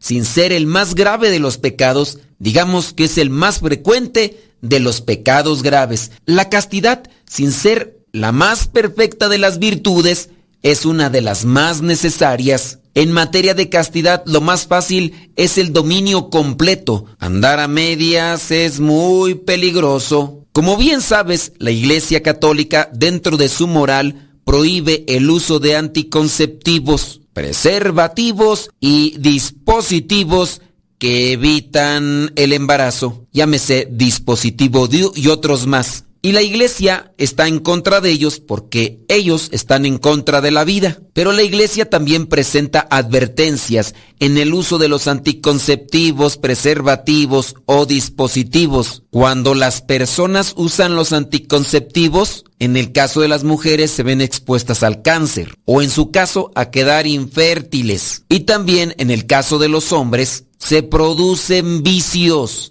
la lujuria se despierta y se desenfrena. Esto por decir algunas de las consecuencias que acarrea el utilizar todas estas cosas que se usan en algunos matrimonios para no tener más hijos. Si vivieran en la castidad y conocieran más sobre el ritmo natural, tanto del hombre como la mujer, sería más sencillo. El que no sabe decir no cuando pudiera decir sí, no sabrá decir no cuando tenga que decir no. El que no sabe privarse de lo lícito por ensayo, no sabrá privarse de lo lícito cuando sea necesario. Recuerda que ser un esclavo de los instintos en el campo sexual te lleva al nivel del comportamiento de los animales, porque te desnaturaliza de su condición de ser libre y de su condición de sujeto autodeterminativo. Usar mal la capacidad sexual es una traición a la sexualidad humana. Ahora te compartimos algunas ideas. ¿Cómo ser casto dentro del matrimonio? Abstente de ver películas, revistas o series de televisión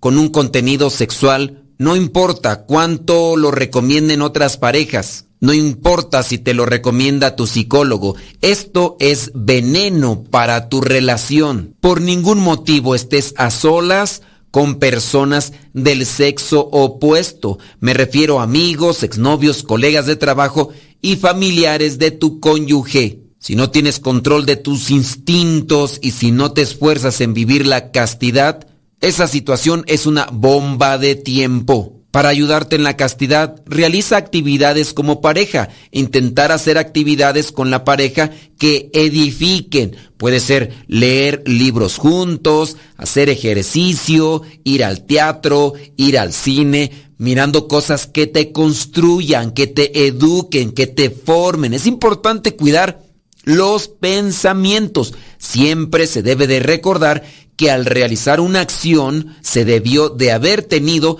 la idea con anterioridad, aunque sea una vez. Protege tu matrimonio. Las amigas o amigos a los que se les tenga mucha confianza no deben de estar en el hogar o pasar mucho tiempo conviviendo con la familia en general.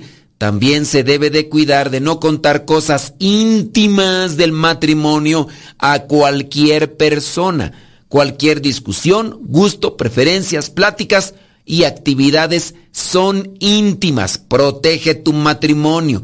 No hables acerca de tu cónyuge ni mal ni bien con amistades. Establece límites. Tienes también que buscar rodearte de personas con tus mismos ideales y metas. En este caso, en relación a la castidad.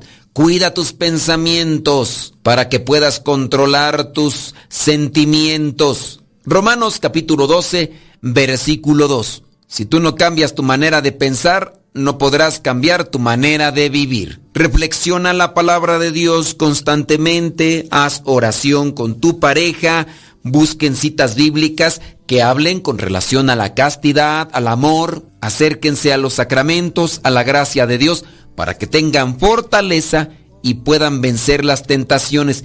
Y si ya han caído, en el pantano de las seducciones y de las cosas sucias que ofrece el mundo para darte placer, busca orientación espiritual, acompañamiento espiritual y trabaja en aquellas medidas y recomendaciones para purificar y cuidar tu mente y tus pensamientos. Recuerda que para llegar a la santidad en el matrimonio, la castidad es indispensable. Para llegar a la santidad en el matrimonio, se tiene que llegar en pareja con Dios.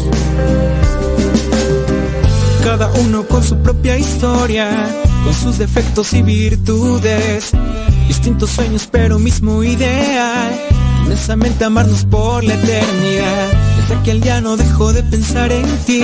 Cada detalle tuyo me cautiva. Te convertiste ahora en parte de mi ser. Aún no sé muy bien qué fue lo que pasó. Solo sé que yo te amo. Soy de la cuadra de los buenos, de estirpe de guerreros, de la gente del Señor. Y lucho por ganarme un día el cielo, máscara cabellera, por ganarme su perdón. Y lucho, lucho, ay como lucho, y tanto lucho que ahora me dicen el luchador. Y lucho, lucho, ay como lucho, y tanto lucho que ahora dicen el luchador, el luchador. Me dicen el luchador. 9 de la mañana con 40 minutos. ¿Ya le echaron algo a la tripa?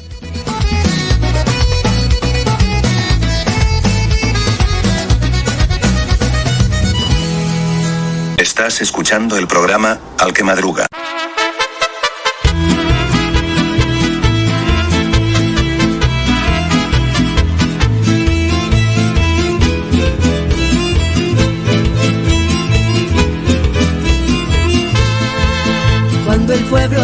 radio suceden cosas, suceden cosas maravillosas. Cuando el pueblo alaba a Dios suceden cosas.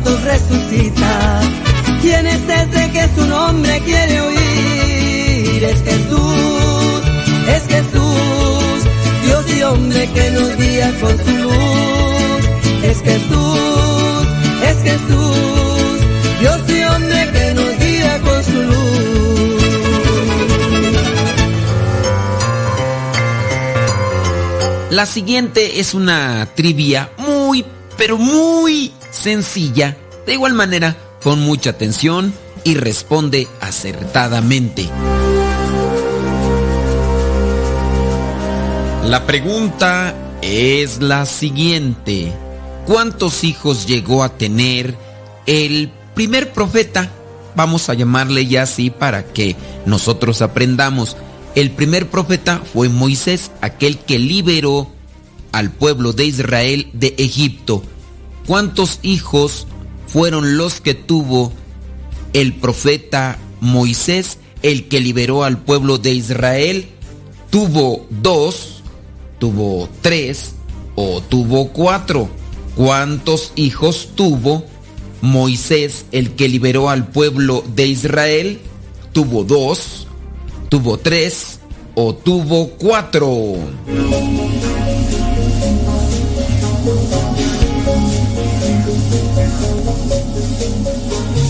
Si tu respuesta fue que tuvo tres hijos, déjame decirte que te equivocaste.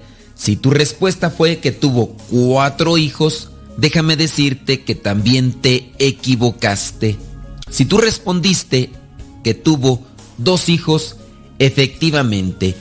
Esto puedes comprobarlo en el libro del Éxodo, capítulo 18, versículos 3 al 4 ahí señala que Moisés tuvo dos hijos. Y también en el primer libro de las crónicas, capítulo 23, versículo 15, ahí dice, los hijos de Moisés fueron Gersón y Eliezer. Gersón y Eliezer. Primer libro de las Crónicas, capítulo 23, versículo 15. En el libro del Éxodo, capítulo 2, versículo 21, señala el encuentro de Moisés con aquella que vendría a ser su mujer y también con lo que vendría a ser su suegro. Dice en el versículo 21, capítulo 2 del Éxodo, y así Moisés aceptó quedarse a vivir en la casa de Reuel, que vendría a ser el suegro. Después, Reuel le dio a su hija Séfora como esposa cómo se llamó la esposa de Moisés, se llamó Séfora.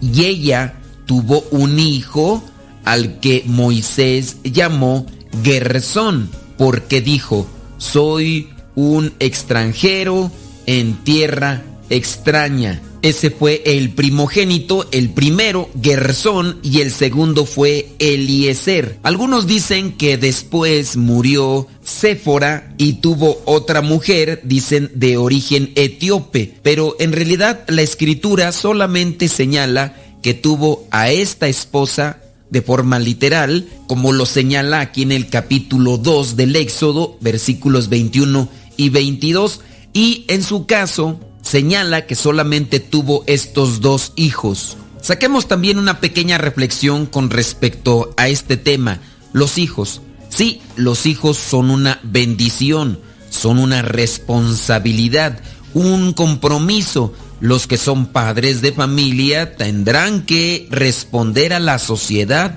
con el cuidado de estos hijos, pero principalmente tendrán que responder a Dios. De qué manera los han cuidado, de qué manera los han tratado, de qué manera los han formado. Sí, hay personas que actúan de manera desordenada y dicen, ah, quedó embarazada, es una bendición. Y de hecho, en ocasiones así le llaman a los niños, es una bendición. Está bien, es una bendición. Hay algunas mujeres que quieren tener hijos que están casadas y no pueden quedar embarazadas por diferentes circunstancias. Pero no solamente es el procrear, también es cómo se cuida, cómo se forma, cómo se cría, qué hijos le vas a entregar al mundo, qué hijos le vas a entregar a la sociedad, porque de eso Dios te va a pedir cuentas. ¿Le has dado realmente amor? ¿Le has dado cariño, atención? Dios pedirá cuentas de cómo trataste, cuidaste a tus hijos. Ojalá y también planees esto y te esfuerces para que ellos sean felices y que cuando tengas que entregar cuentas, realmente des cuentas claras al Creador.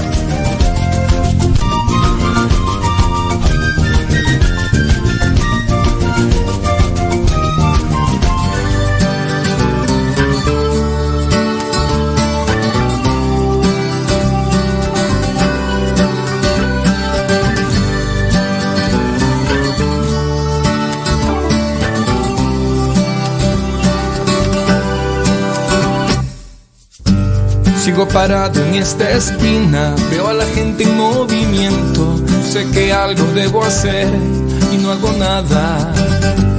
Solo miro incongruencias, hambre conviviendo. Sé que algo debo hacer y no hago nada. Sé que tengo solo una vida, estar parado me desespera. Es como hundirse en el ojo del huracán. Vamos Jesús a caminar, tu compañía hace el viaje feliz. Vamos Jesús, no hay tiempo ya, cambia mi vida y te seguiré. Te seguiré.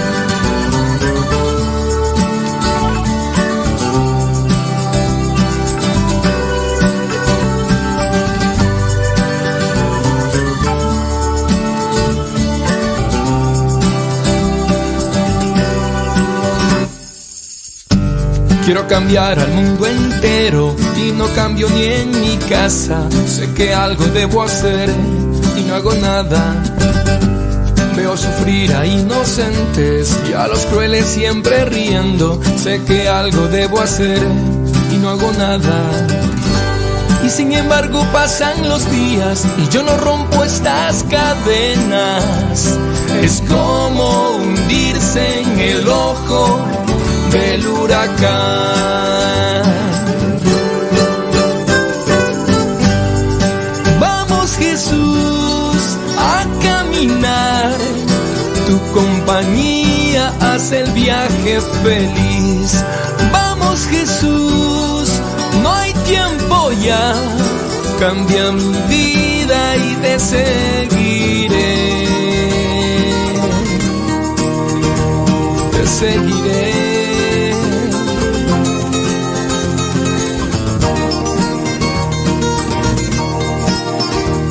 Te seguiré mi Dios. Oh, vamos Jesús a caminar, tu compañía hace el viaje feliz. Vamos Jesús, no hay tiempo ya, cambia mi vida y te seguiré. Te seguiré. Estás escuchando el programa Al que Madruga.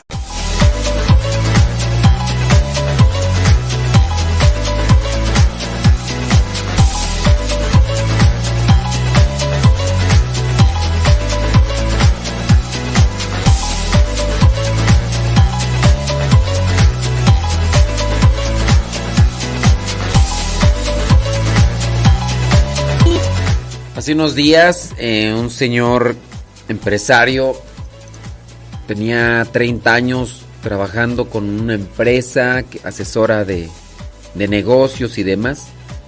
Y pues ya con lo de la pandemia, pues su negocio se vino abajo. Entró en deudas. Sus los, los inmuebles, las cosas materiales que había comprado por su negocio fueron hipotecadas porque ya no alcanzaba a cubrir los gastos y demás. El señor se quitó la vida. Después de que hizo un video donde daba a conocer cuál era la situación. Eso sucedió en Guadalajara, Jalisco.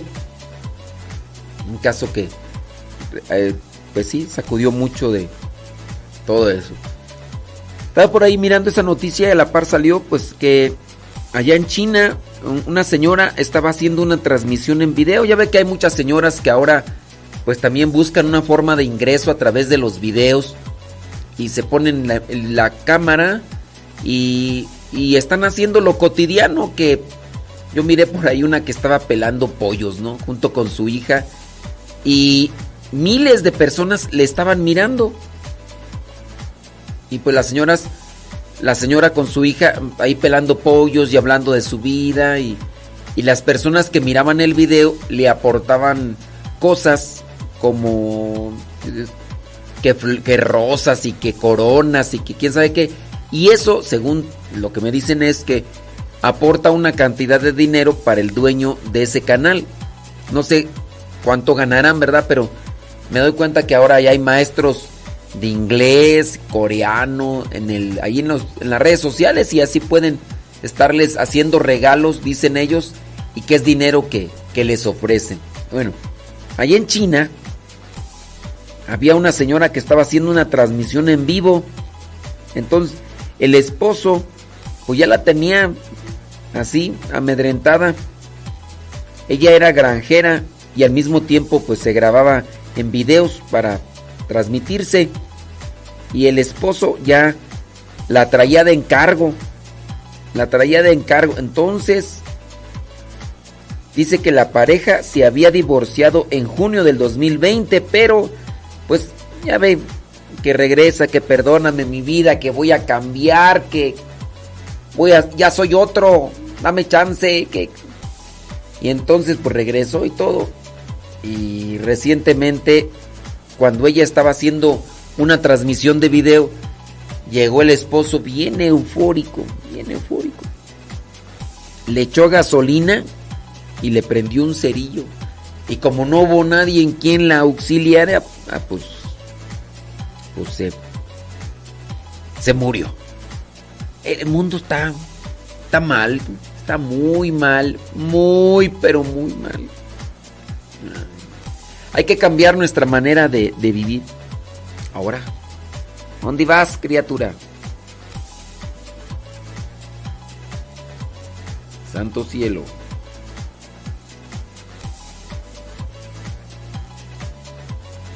Muy bien.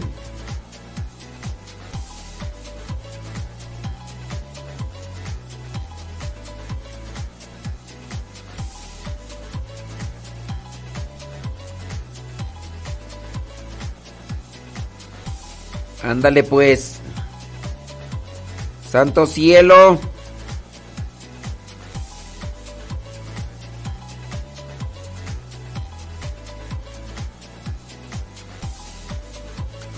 ¿A poco? Álgame Dios, déjame ver que me está hablando acá la hermana Luz. Ahorita les atiendo.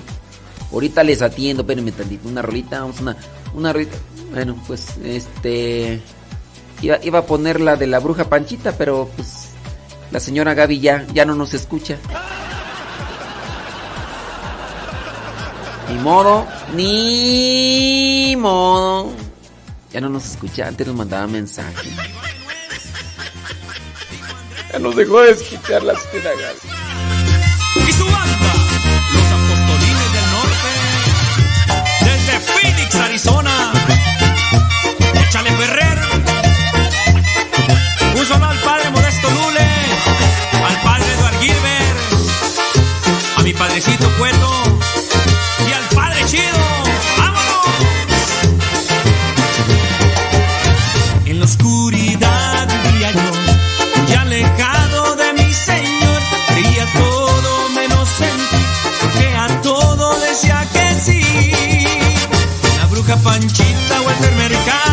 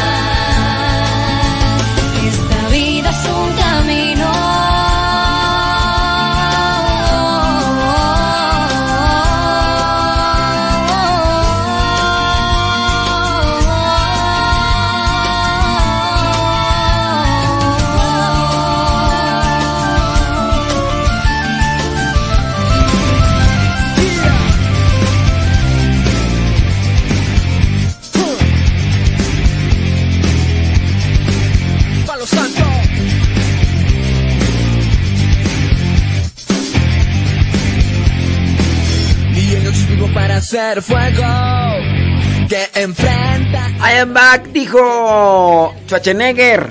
I am back. Ya regresé porque ya. Ya llegó acá.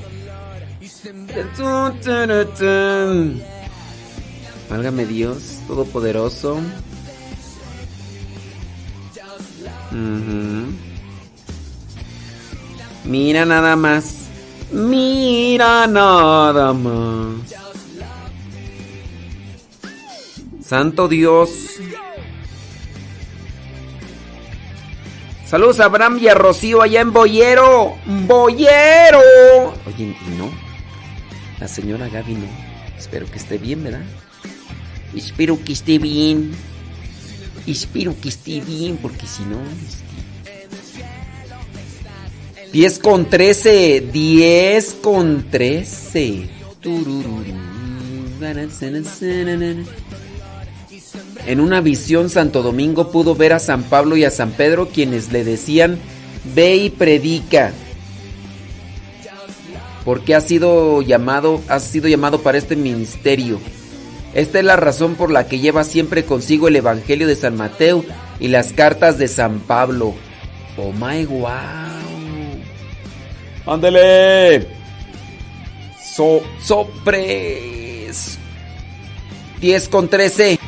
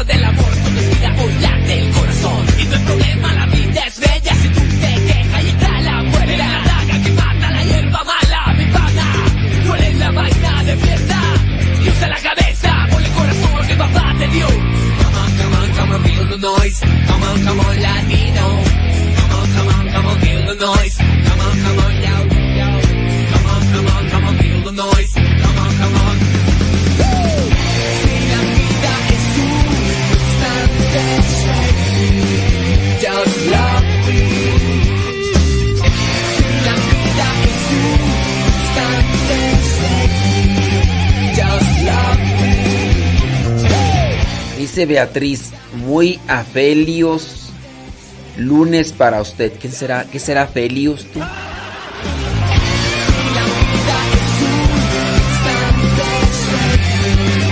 Just love me. Estás escuchando el programa Al que madruga.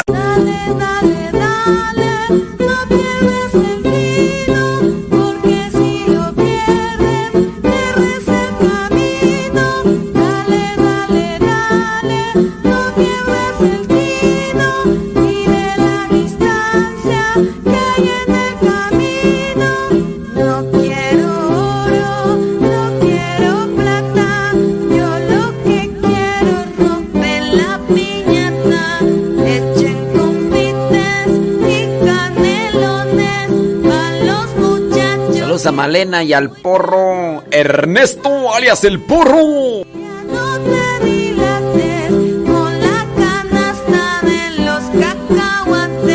Saludos a Carlos González y para Amanda. Carlos y Amanda.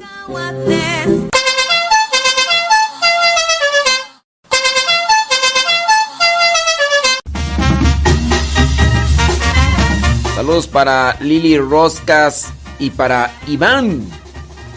Iván.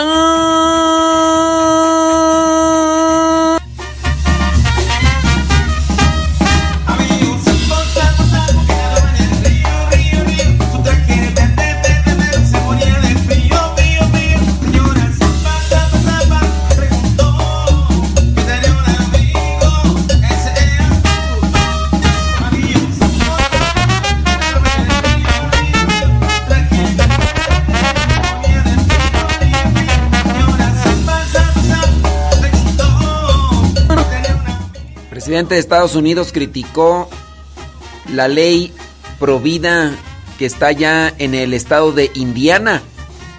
a la que califica como otro paso radical de los legisladores. O sea, todo lo ve por el lado político, no lo ve por el lado de la vida y lo demás. Ah, qué cosa. La Pontificia Academia para la Vida dice en Twitter que Humani Vitae no es magisterio infalible. ¿Qué es eso? Sí. 12 muertos en un accidente de autobús de peregrinos que iban a Meyugori. 12 peregrinos católicos fallecieron y otras 30 y una persona resultaron heridas el pasado sábado en un accidente de tráfico en Zagreb, Croacia, cuando el grupo procedente de Polonia se dirigía al santuario mariano de Meyugori. El Papa en el Angelus lamentó, eh, lamentó lo ocurrido. Saludos.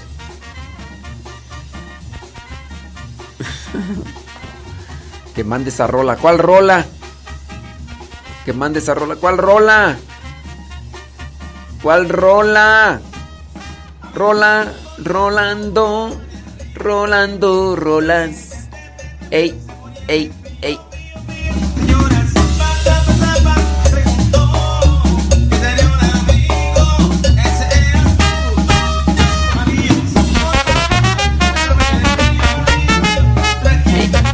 A los gatos, a los gatos se les ha estigmatizado y dicen que los gatos estaban relacionados con, con el maligno. Hubo una persona que me dejó un comentario en el diario misionero y me dijo que cuando aparecían los gatos le adelantaba. Que le adelantaba porque decía que pues como que no, no le gustan los gatos pues y que cuando miraba a los gatos pues se imaginaba pues un, un animal feo del diablo, dice yo. Dice, yo sé que son criaturas de Dios, pero pues nomás no. Nomás no. San Francisco de Asís es el patrono de todos los animales, pero en las últimas décadas ha cogido auge la devoción de Santa Gertrudis de Niveles, que se considera como la patrona de los gatos. Vamos, pues. ¡Snor! ¡Snor! Santa patrona, ella nació alrededor del año 200, 626 en Bélgica, en el seno de una familia noble. Al contrario de lo que se esperaba de ella como mujer en aquellos tiempos, desde muy niña expresó que no deseaba casarse. Tenía que casarse con un duque por su, su situación de vida. Dice, cuando su padre falleció, su mamá creó un monasterio en niveles para protegerla, temiendo que podrían secuestrarla para matrimonio por sus riquezas, y Gertrudis se convirtió en abadesa. Se, se sabía ella la Biblia de memoria, relataba que tenía visiones espirituales y era conocida en la zona por su gran trabajo benéfico, ayudando a huérfanos, viudas y sobre todo peregrinos. Su vida de sacrificio, haciendo largos ayunos y durmiendo poco, tuvo estragos en su salud física. este. durmiendo poco y ayunando mucho, tuvo estragos en su salud física. Tuvo que renunciar a su cargo de abadesa a los 30 años y poco tiempo después falleció un 17 de marzo, el mismo día de San Patricio. Un dato curioso es que dos de esos, de, de esos tantos peregrinos que ella ayudó en vida eran irlandeses. Ellos construyeron un monasterio en una tierra que había pertenecido a la familia de Gertrudis. Incluso hay una leyenda de marineros que aseguran que estos dos monjes fueron salvados de un monstruo marino al invocar su nombre. Y por eso en la Edad Media era común que los marineros irlandeses tomaran un trago llamado Gertrudeminte para asegurar un buen viaje. Míralo bien. ¡Ay! No, hombre, no, qué bárbaro, qué bárbaros. ellos precavidos ante todo. Dice, todavía en esta historia no hay gatos. Entonces, ¿por qué a Santa Gertrudis se le atribuye ese patronazgo de los gatos? Como ella ayudaba mucho a los peregrinos, se le conoció primero como protectora de los viajeros y como murió tan joven, 30 años, también como intermediaria de aquellos que empezaban su vida al paraíso de manera repentina o temprana y por las almas en el purgatorio.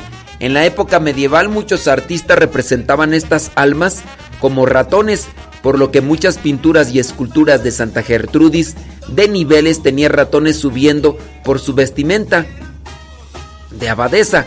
Los santos son pintados usualmente con motivos que nos hablen de quiénes son. Con el paso de los años y la desinformación, mucha gente empezó a rezarle en el caso de infestación de, roedores, es decir, cuando tenían ya plaga de ratones. Incluso se llegó a decir que el agua de su abadía servía para espantar ratones y ratas. Ay, la, la, desinformación, pues. Por esta razón, en las últimas décadas el fervor popular la ha asociado con los gatos. Además, en los años 80. Ande, pues, pues. Pues sí. Dice, no es usual ver una pintura o escultura de Santa Gertrudis con un gato. Y de encontrarla seguramente será de data reciente, es decir, que no, no tiene nada que ver con los gatos. Pero el hecho de que estaba ahí con los ratoncitos, pues ya, ya es otra cosa. Bueno, miren, pues eso del patronazgo y todo nada más es como una, una relación, conexión. No es que, que le haga milagros a los gatos, ni, ni nada, así como el del internet y todo eso de que... No, no, no, es buscar una vida de virtud y todo eso y ya. Eh. ¿Y eso de los gatos por qué salió tú? ¿Por Lili Roscas o qué? Ni sé por qué salió eso de los gatos. Ay, Dios, todo.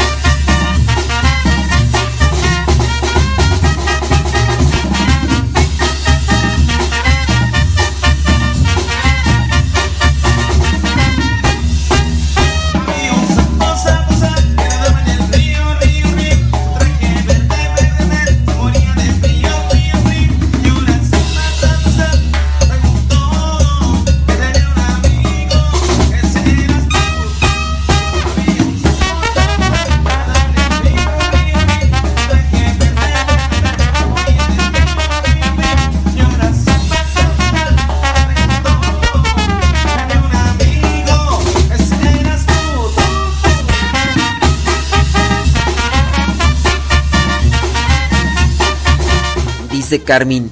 Le mandé mensajes por Telegram. Carmen, yo ese rato también le pregunté, Carmen. Carmen, le pregunté, ¿le quedó claro lo de los santos y lo de los beatos? Y nomás me dejó en visto.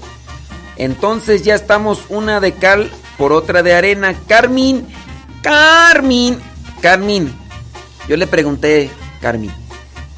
Doña Carmen, le quedó claro lo de los santos y los vatos y me dejó en visto. Ah, bueno, pues yo también la voy a dejar en visto ahí en Telegram para que. Para que vea que se siente. Para que vea que se siente.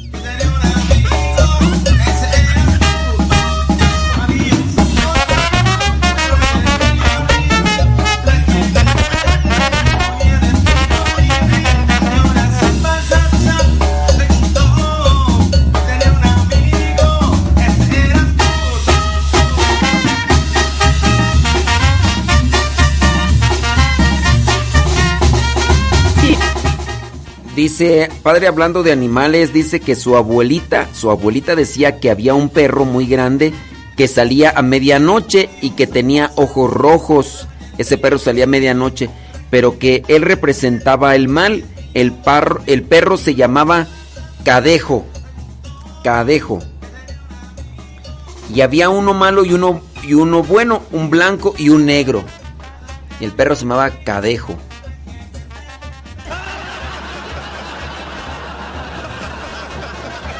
No, las abuelitas tienen un titipuchal de historias buenas, buenas para ponerlas ahí en el segmento de... de...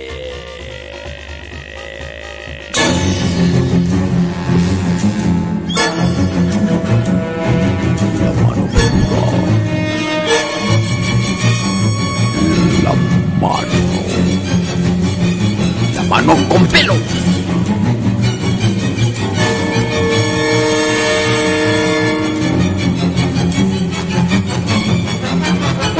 ¡Mano con pelos!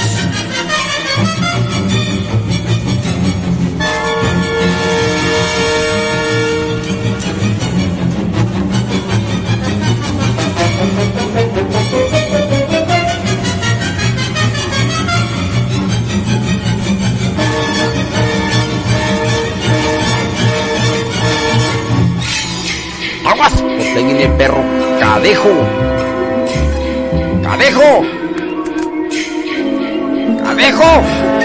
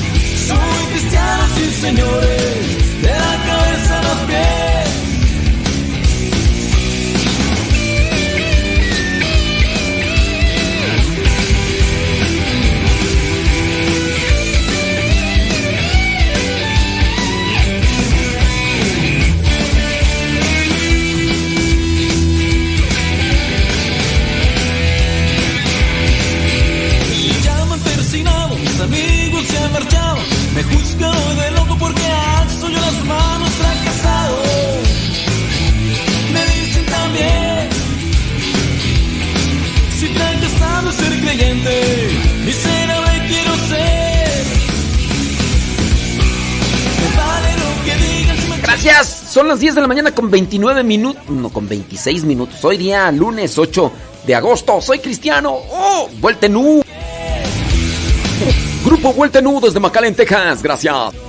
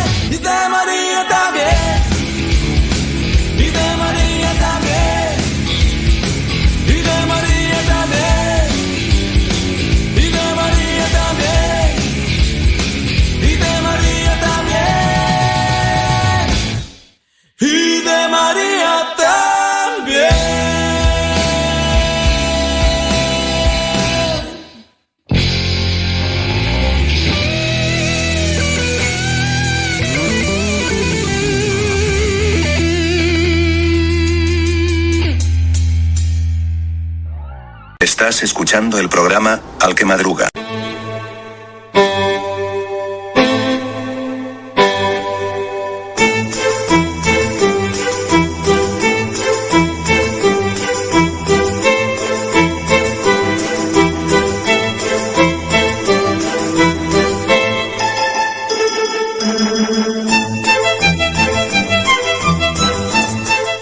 y 32 minutos después de la hora. Saludos, dice a Daniela allá en Carolina del Norte de su mamá Tatiana. Oye, si pudiéramos juntar, si pudiéramos juntar todas las historias de, de las abuelitas de antes, ¿cuántas historias? ¿Qué no, no te contaba tu abuelita? Abuelita, dime tú. Yo no me acuerdo de historias de, la, de la abuelita, pero sí de mi abuelito. Me acuerdo yo de historia. En aquellos tiempos, en aquellos tiempos, como no había muchos canales de televisión y muchas familias no teníamos televisión, escuchábamos más la radio. Yo, yo escuchaba la radio mucho, mucho, mucho, mucho, mucho. Escuchar la radio para mí era entrar en otro mundo. Y bueno, también como no había muchas cuestiones así, nos reuníamos debajo del tejado de de ahí de lo que vendría a ser la casa en el, en el pequeño portal que tenía que, que ahora que, que he ido que voy allá a la casa de mi abuelito en realidad yo veo un portal muy pequeño. Pero cuando yo estaba morrillo cuando yo estaba Carmen estoy ocupado Carmen no voy a contestar Carmen Carmen no voy a contestar Carmen. Es que doña Carmen me está marcando. Doña Carmen no voy a contestar doña Carmen.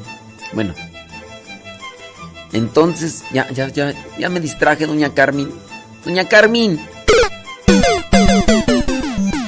Ya, ya no me acuerdo qué estaba diciendo doña Carmen. Doña Carmen. Ya se me olvidó ya se me olvidó que iba a decir doña Carmen doña Carmen ya se me olvidó ¿qué iba a decir? ¿Qué iba a decir? Ay, ya. ya no me acuerdo qué iba a decir. Mira sus ricos tamales oaxaqueños. Ya llegaron sus ricos y deliciosos tamales oaxaqueños. Doña Carmen, ya vio lo que provocó. Y pida sus ricos tamales oaxaqueños. Doña Carmen, ya vio lo que provocó. Ya se me olvidó qué iba a decirles. Doña Julia. Doña Julia, ¿cómo está, doña Julia? Pues muy bien. Dice, ven a prender un cerillo, ven a iluminar este hogar. Que Diosito nos bendiga y bendizca nuestro hogar. Todas las noches camino por el sendero de Dios, donde mis padres me esperan con la bendición de Dios. Ay, papá, que Diosito los cuide y los acompañe por donde quiera que vayan. Gracias, doña. Ya iba a decir doña Carmen. No, gracias, doña Julia. Sí, no sé por qué iba a decir doña Carmen.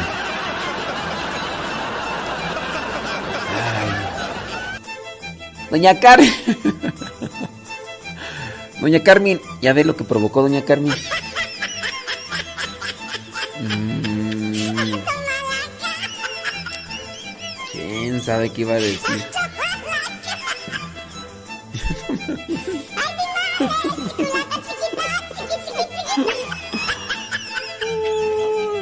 Déjame poner una canción mejor.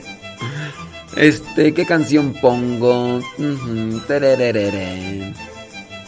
Este, una canción que pueda poner, obviamente, ¿verdad? Esta, bueno, vamos a poner esta. Sí, a ver si me acuerdo. Ay, doña Carmen. ¡Ay!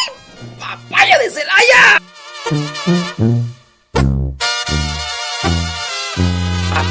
Dice doña Carmen, dice, a ver si nadie está hablando por teléfono. Ay, doña Carmen, aquí acaba de aparecer que usted me marcó por Telegram, doña Carmen. Do- doña Carmen, aquí acaba de aparecer. Doña Carmen. Doña Carmen.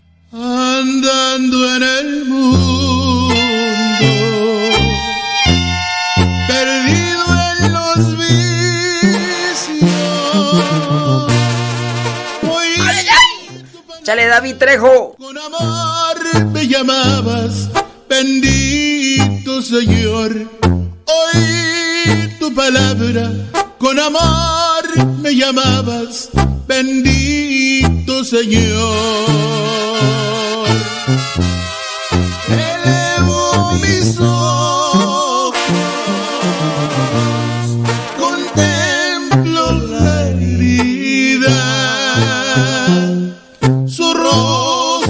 sangrante, sus manos heridas extendidas a mí, su rostro sangrante, sus manos heridas extendidas a mí.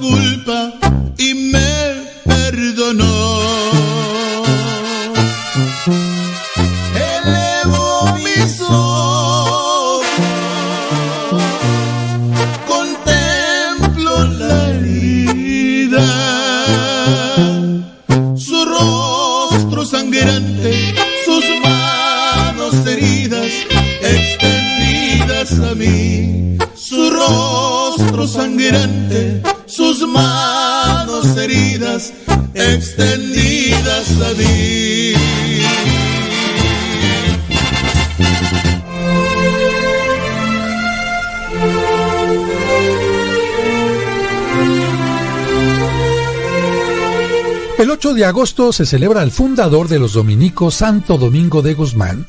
Domingo significa consagrado al Señor. Él nació en España y la tradición cuenta que su mamá, antes de que naciera el niño, tuvo un sueño en el que veía a un perrito con una antorcha en la boca y escuchó una voz que le decía que su hijo sería como un perro guardián para la iglesia y que con su palabra iluminaría al mundo. Y esto se convirtió en una realidad porque Santo Domingo fue un gran predicador. Pero ¿cómo fue su juventud, David? Bueno, en su juventud Domingo hizo un viaje por el sur de Francia y se dio cuenta de que por falta de educación y preparación, la mayoría de los cristianos tenía graves errores en sus creencias e incluso tomaban algunas herejías como cosas verdaderas. Y bueno, Domingo sacó como conclusión que los misioneros católicos estaban empleando métodos inadecuados. Vio que a la gente le impresionaba que el misionero fuera pobre como el pueblo, que viviera una vida de verdadero buen ejemplo en todo, y que se dedicara con todas sus energías a enseñarles la verdadera religión. Así consiguió un grupo de 16 compañeros y con ellos fundó en 1216 la comunidad de los dominicos. Actualmente son 6.800 en 680 casas en el mundo. Los preparó de la mejor manera que le fue posible y los envió a predicar. Pronto los conventos de los dominicos eran más de 70 y se hicieron famosos en las grandes universidades, especialmente en la de París y en la de Bolonia. En esa ciudad vivió sus últimos años hasta que murió el 6 de agosto de 1221. Los dominicos llegaron a México en 1526, poco después de los franciscanos, y se dedicaron a evangelizar sitios como los cercanos a la zona de los volcanes, como Huastepec, Yecapistla, y especialmente en la zona de Oaxaca. En la Ciudad de México dejaron templos y conventos maravillosos como el que está a unos pasos de Catedral, en la parte de atrás, en la Plaza de Santo Domingo y también el de Miscuac. Buscad primeramente el reino de Dios y su justicia, y todas las cosas serán añadidas. Era un hombre rico cumplía las leyes,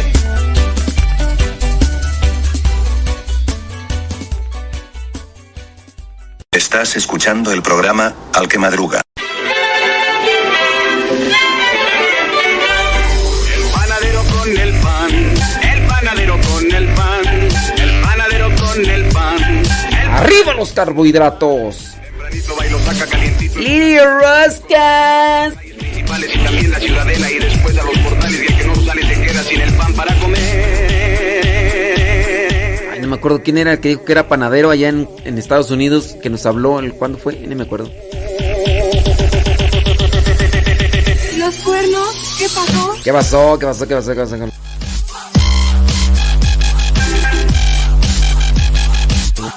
Señora Gaby Ordaz, ¿dónde anda? ¿Dónde anda?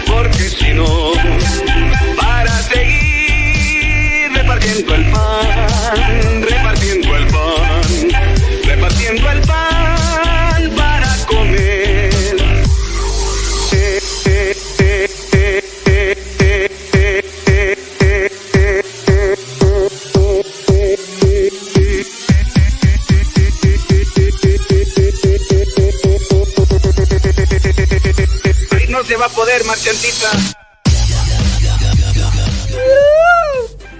Ese rato yo, yo me quedé ahí. Yo como dije hace rato, hipocondriaco. Hipocondriaco. Ya, ya no me acuerdo. Pero bueno, ya me metí al internet. Y dice que se dice hipocondriaco. Pero yo no me acuerdo cómo dije. Hipocondriaco, hipocondriaco.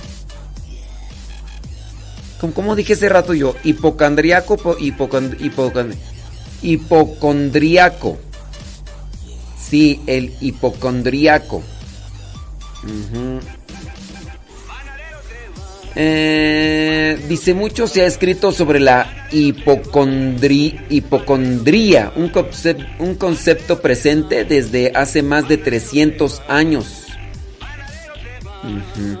Déjame buscar la, la etimología de la palabra, a ver si hipocon, hipo, hipocondriaco, así para tener hipocondriaco. Así como me aprendí la de. La de otorrinolaringólogo. Ah, ya ves, me salí bien rápido. A ver. Etimología. Etimología. Etimología de hipocondríaco. Vamos a ver qué dice el tumbaburros. Le llamamos hipocondríaco. Hipo. Hipocondríaco. O hipocon. A ver, hipocondríaco o hipocondríaco dice a una persona que asegura tener un padecimiento que en realidad no tiene. Esta palabra viene de upo, también del griego, que es de hipo, abajo, eh, condrión, cartílago. Dice, en anatomía la palabra hipocondrío se utiliza para denominar la región del abdomen inmediatamente debajo de la costilla que tiene cartílago, por lo que se le llamó hipocondríacos a estas personas que tienen la fama de tocarse esta zona cuando fingen o creen estar enfermos, así como la panza así, así como que me duele el estómago, ¿no? Y aquí abajo de las costillas hay un tal cartílago ahí, toda esa cosa. Debajo de las costillas aquí hay un cartílago ahí como una especie como de hueso así. Entonces se tocan ahí ay, yo creo que... ay". Entonces por eso, por el cartílago que está ahí, mm, el cartílago que se llama condrión. Entonces, hipo abajo, condrión. Hipo abajo, condrión. Hipocondriaco. Ah, por eso, condrión. Abajo de las costillas. Entonces, es que me duele algo, ¿no? Y empezaron acá a tocarse acá abajo de las costillas. Ay, así como la panza. Entre la panza y todo eso. a las personas que fingen o creen tener que están enfermos. Y es que también ese es un problema de salud mental. Y ya habrá, pues hay personas que pueden ser hipocondríacos en el sentido de que aseguran tener cierto tipo de enfermedades, pero en este caso viene a ser más por estrés, por ansiedad, por depresión, es decir, dentro de esa situación psicosomática, pues ahí hay muchas cosas que se pueden empezar a, a generar. Por eso hay que estar bien mentalmente. Hay que estar bien mentalmente. Mira quién habla.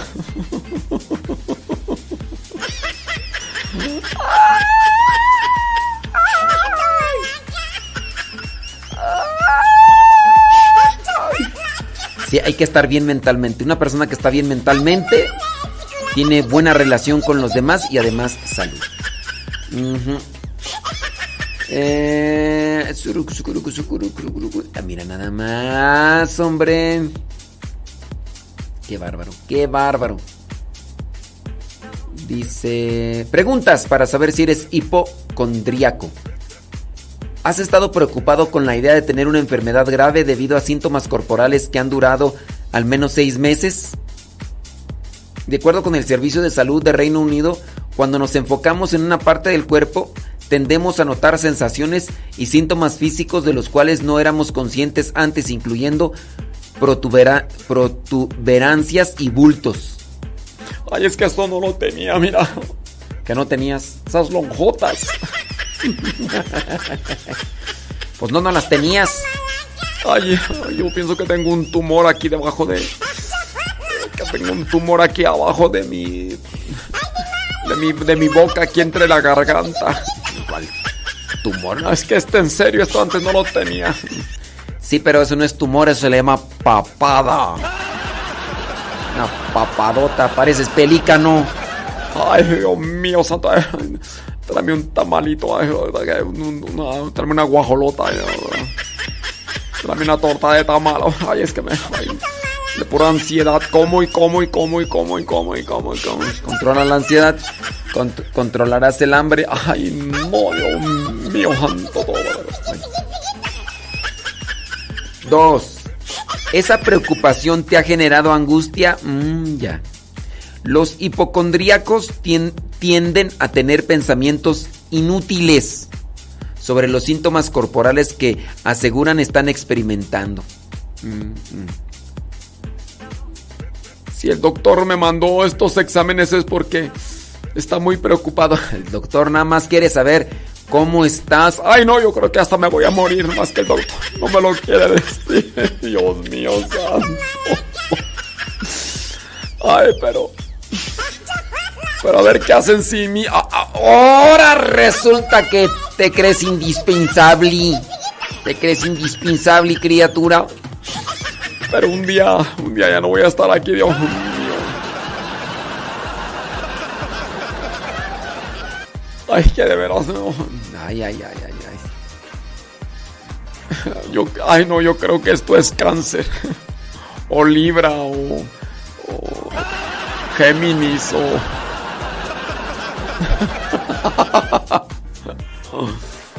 Ay, yo creo que esto me puede matar en meses. Yo creo que ay, me voy a morir. morir.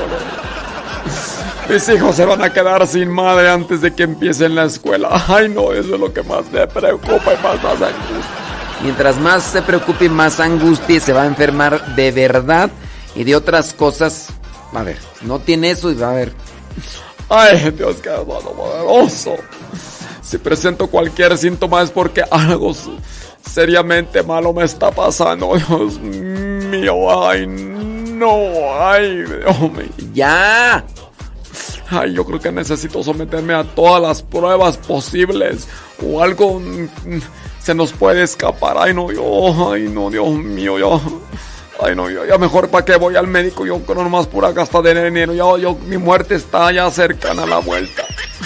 Ay, no, Dios santo. Siento que hay algo mal. Por eso algo, algo tiene que estar mal. Ay, no, si me preocupo por eso. Entonces al menos estoy preparado para lo peor. Ay, no.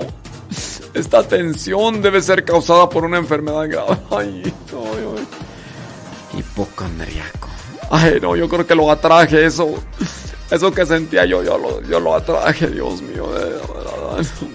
Ay, nomás de pensar que, que sufren mucho esas personas.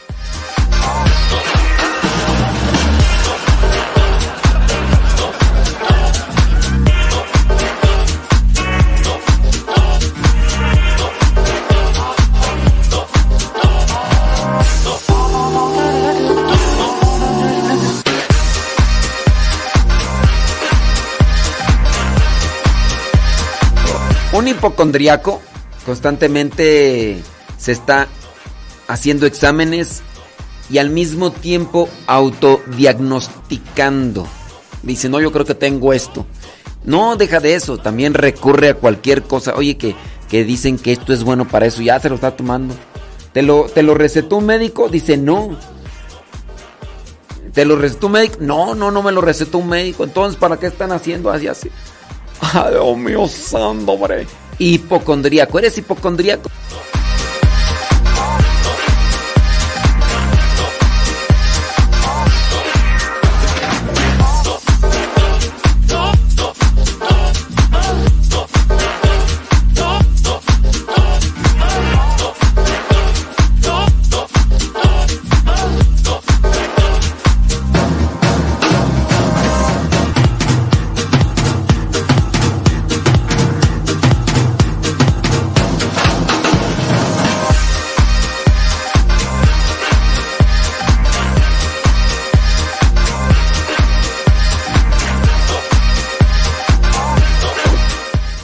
Mañana con 57 minutos. Mucho cuidado con los hipocondriacos. Sí. Sí, sí. Los hipocondriacos incluso no están convencidos con lo que les dice su médico.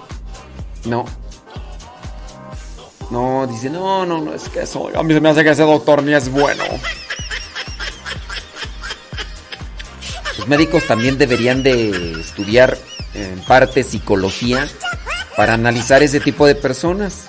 Lo- Los sacerdotes, los sacerdotes por eso estudiamos un poquito de psicología, porque ya de repente cuando agarramos ahí a, a alguien así medio deschavetado, vio.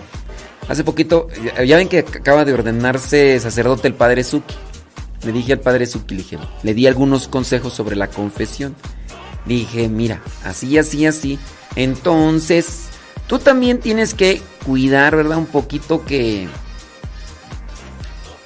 no, no, no ser tan brusco ni duro con las personas que están actuando mal, porque a veces que nosotros somos muy toscos para decir las cosas. Usted se va a ir al infierno, señora. Usted ya está más quemada que. que. que los pollos rostizados ahí en el. Usted, señora, ya. ya no tiene nada. Ya está más. allá del otro lado que. Oye, hablando de más allá, fíjate que encontré por ahí una película que dura cinco horas y que habla sobre el infierno, los círculos del infierno. Nada más que, ahorita te platico. Pero la película está interesante, aunque no tiene doctrina cristiana, es doctrina o religión budista y habla sobre la reencarnación y todo, pero los elementos que aporta eh, y cosas de- sobre la moral son interesantes. No te voy a decir cómo se llama la película, pero te voy a presentar nada más una cuestión ahí que, que sí es bueno tenerla ahí presente. Ahorita regresa, hombre, espérame tantito. Ay, no, yo. Me está doliendo el corazón, a mí se me hace que ya me voy a morir. Sé que te has cansado y no puedes más. Descansa en mis brazos, detente donde vas. Porque yo sé cuando has bajado tus brazos, sí sé muy bien, te sientes hecho pedazos. Pero aquí estoy porque me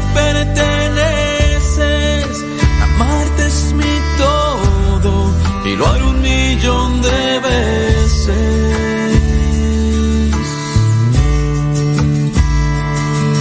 Si supieras que lloro cuando lloras y me quedo aun cuando todo se va. Si supieras que siento lo que sientes cuando ríes cuando vas a estallar.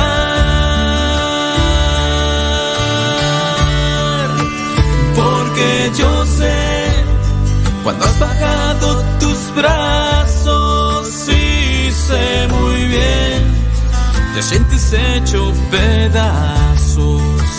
Pero aquí estoy, porque me perteneces, y haré un millón de veces. Porque yo sé, cuando has bajado tus brazos, sí sé muy bien, te sientes hecho pedazos. Pero aquí estoy,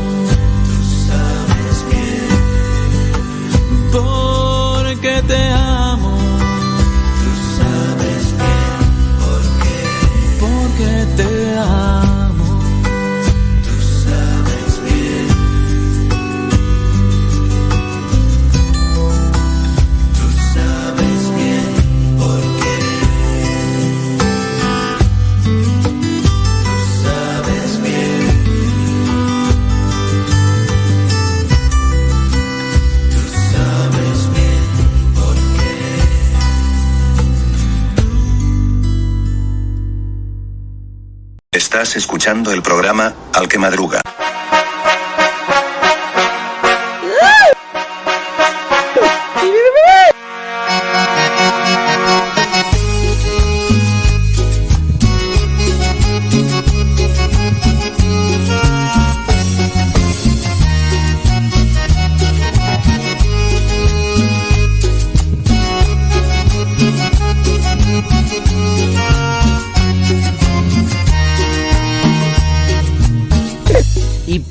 Hipocondriaco.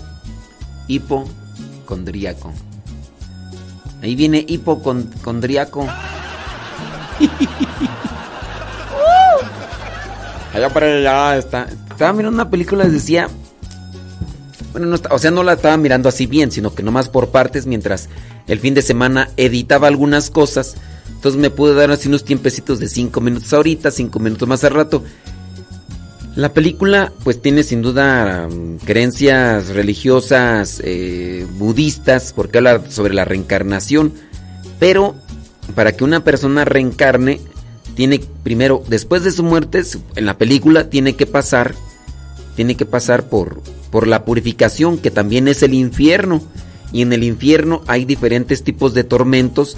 Son los los círculos le llaman cin- eh, círculos creo que son cinco y es interesante porque también es un tormento en diferentes maneras, sufrimientos y demás.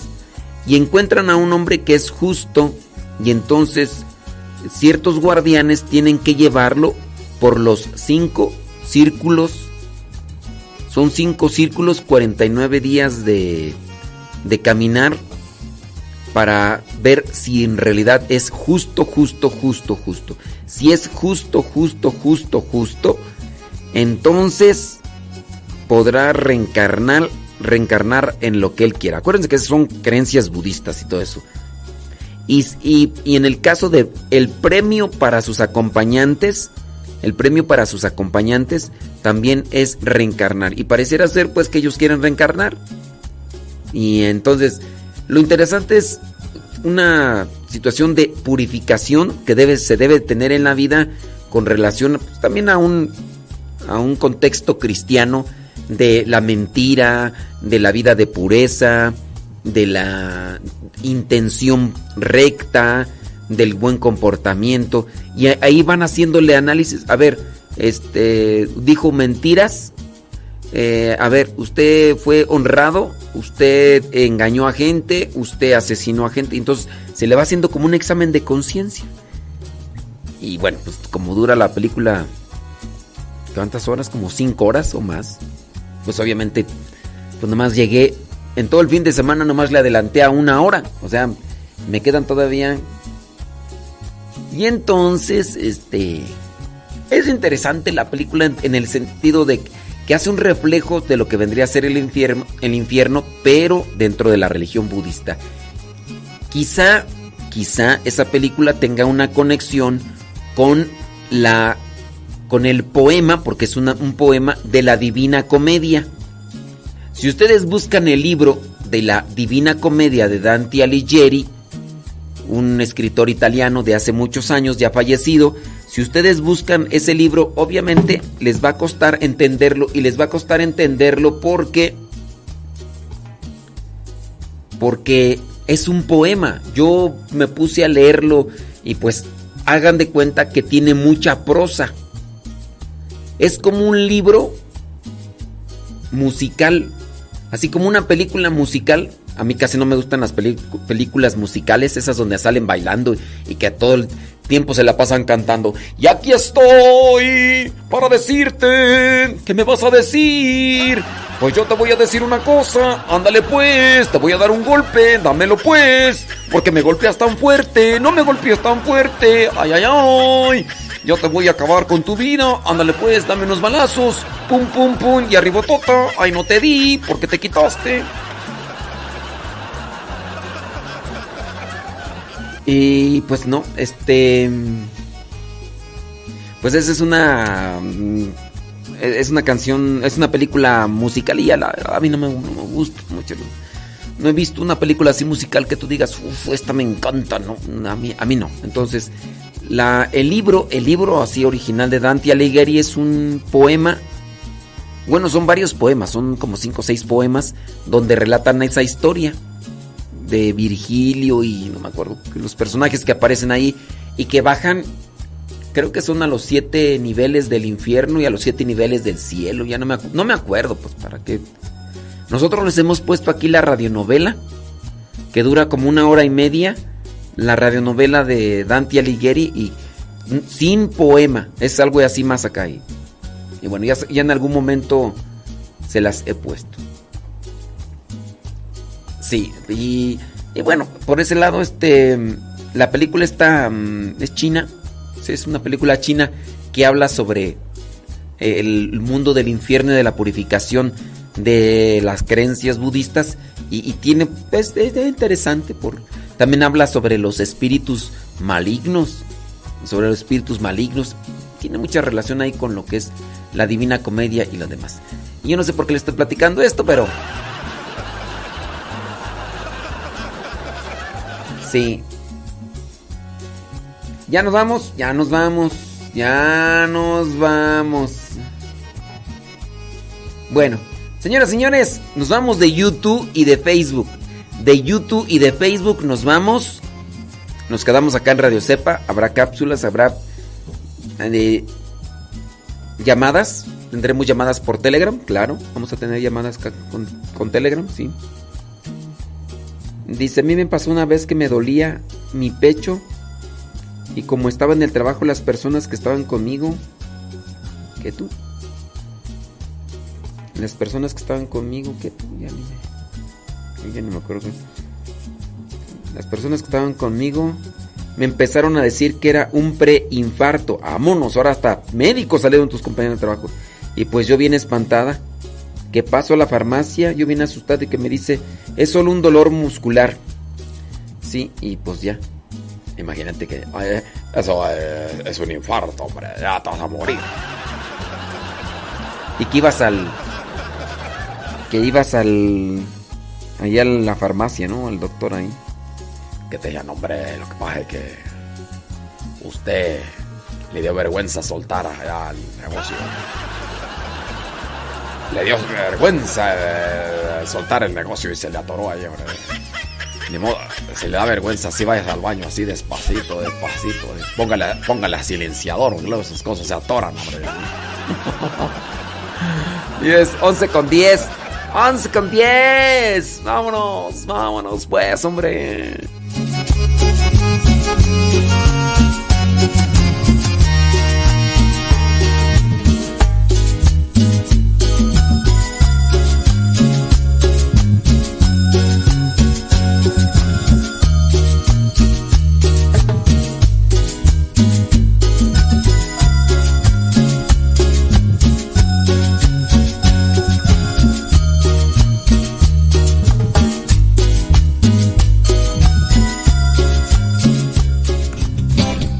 Que están en YouTube y Facebook, si nos están escuchando por primera vez, recuerden que estamos en Radio Cepa. Radio Cepa. Radio Cepa. Descargue la aplicación Radio Cepa y... Ahí estamos en conexión. Descargue la aplicación y ahí estamos en conexión. Ah, salió con versos sin esfuerzo.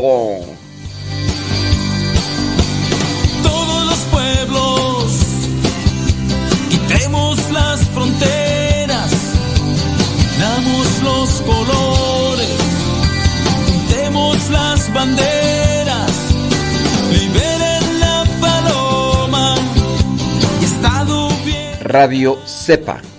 Radio Cepa.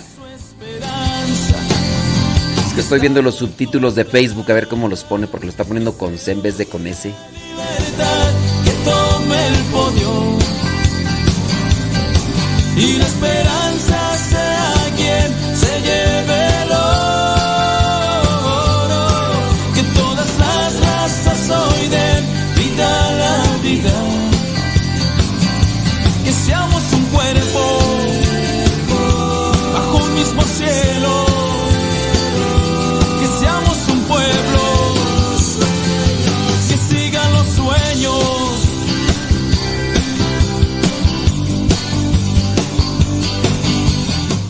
Sapo Cepa. Sapo Cepa. ciudadanos de la vida lo mejor con coraje aquí solo hay vencedores hablando un solo lenguaje aquí habrá guerra de tiempos pero no tiempos de guerra Y ahora sí ya identificó. ¡Vámonos! De Facebook y de YouTube nos vamos, nos quedamos acá en Radio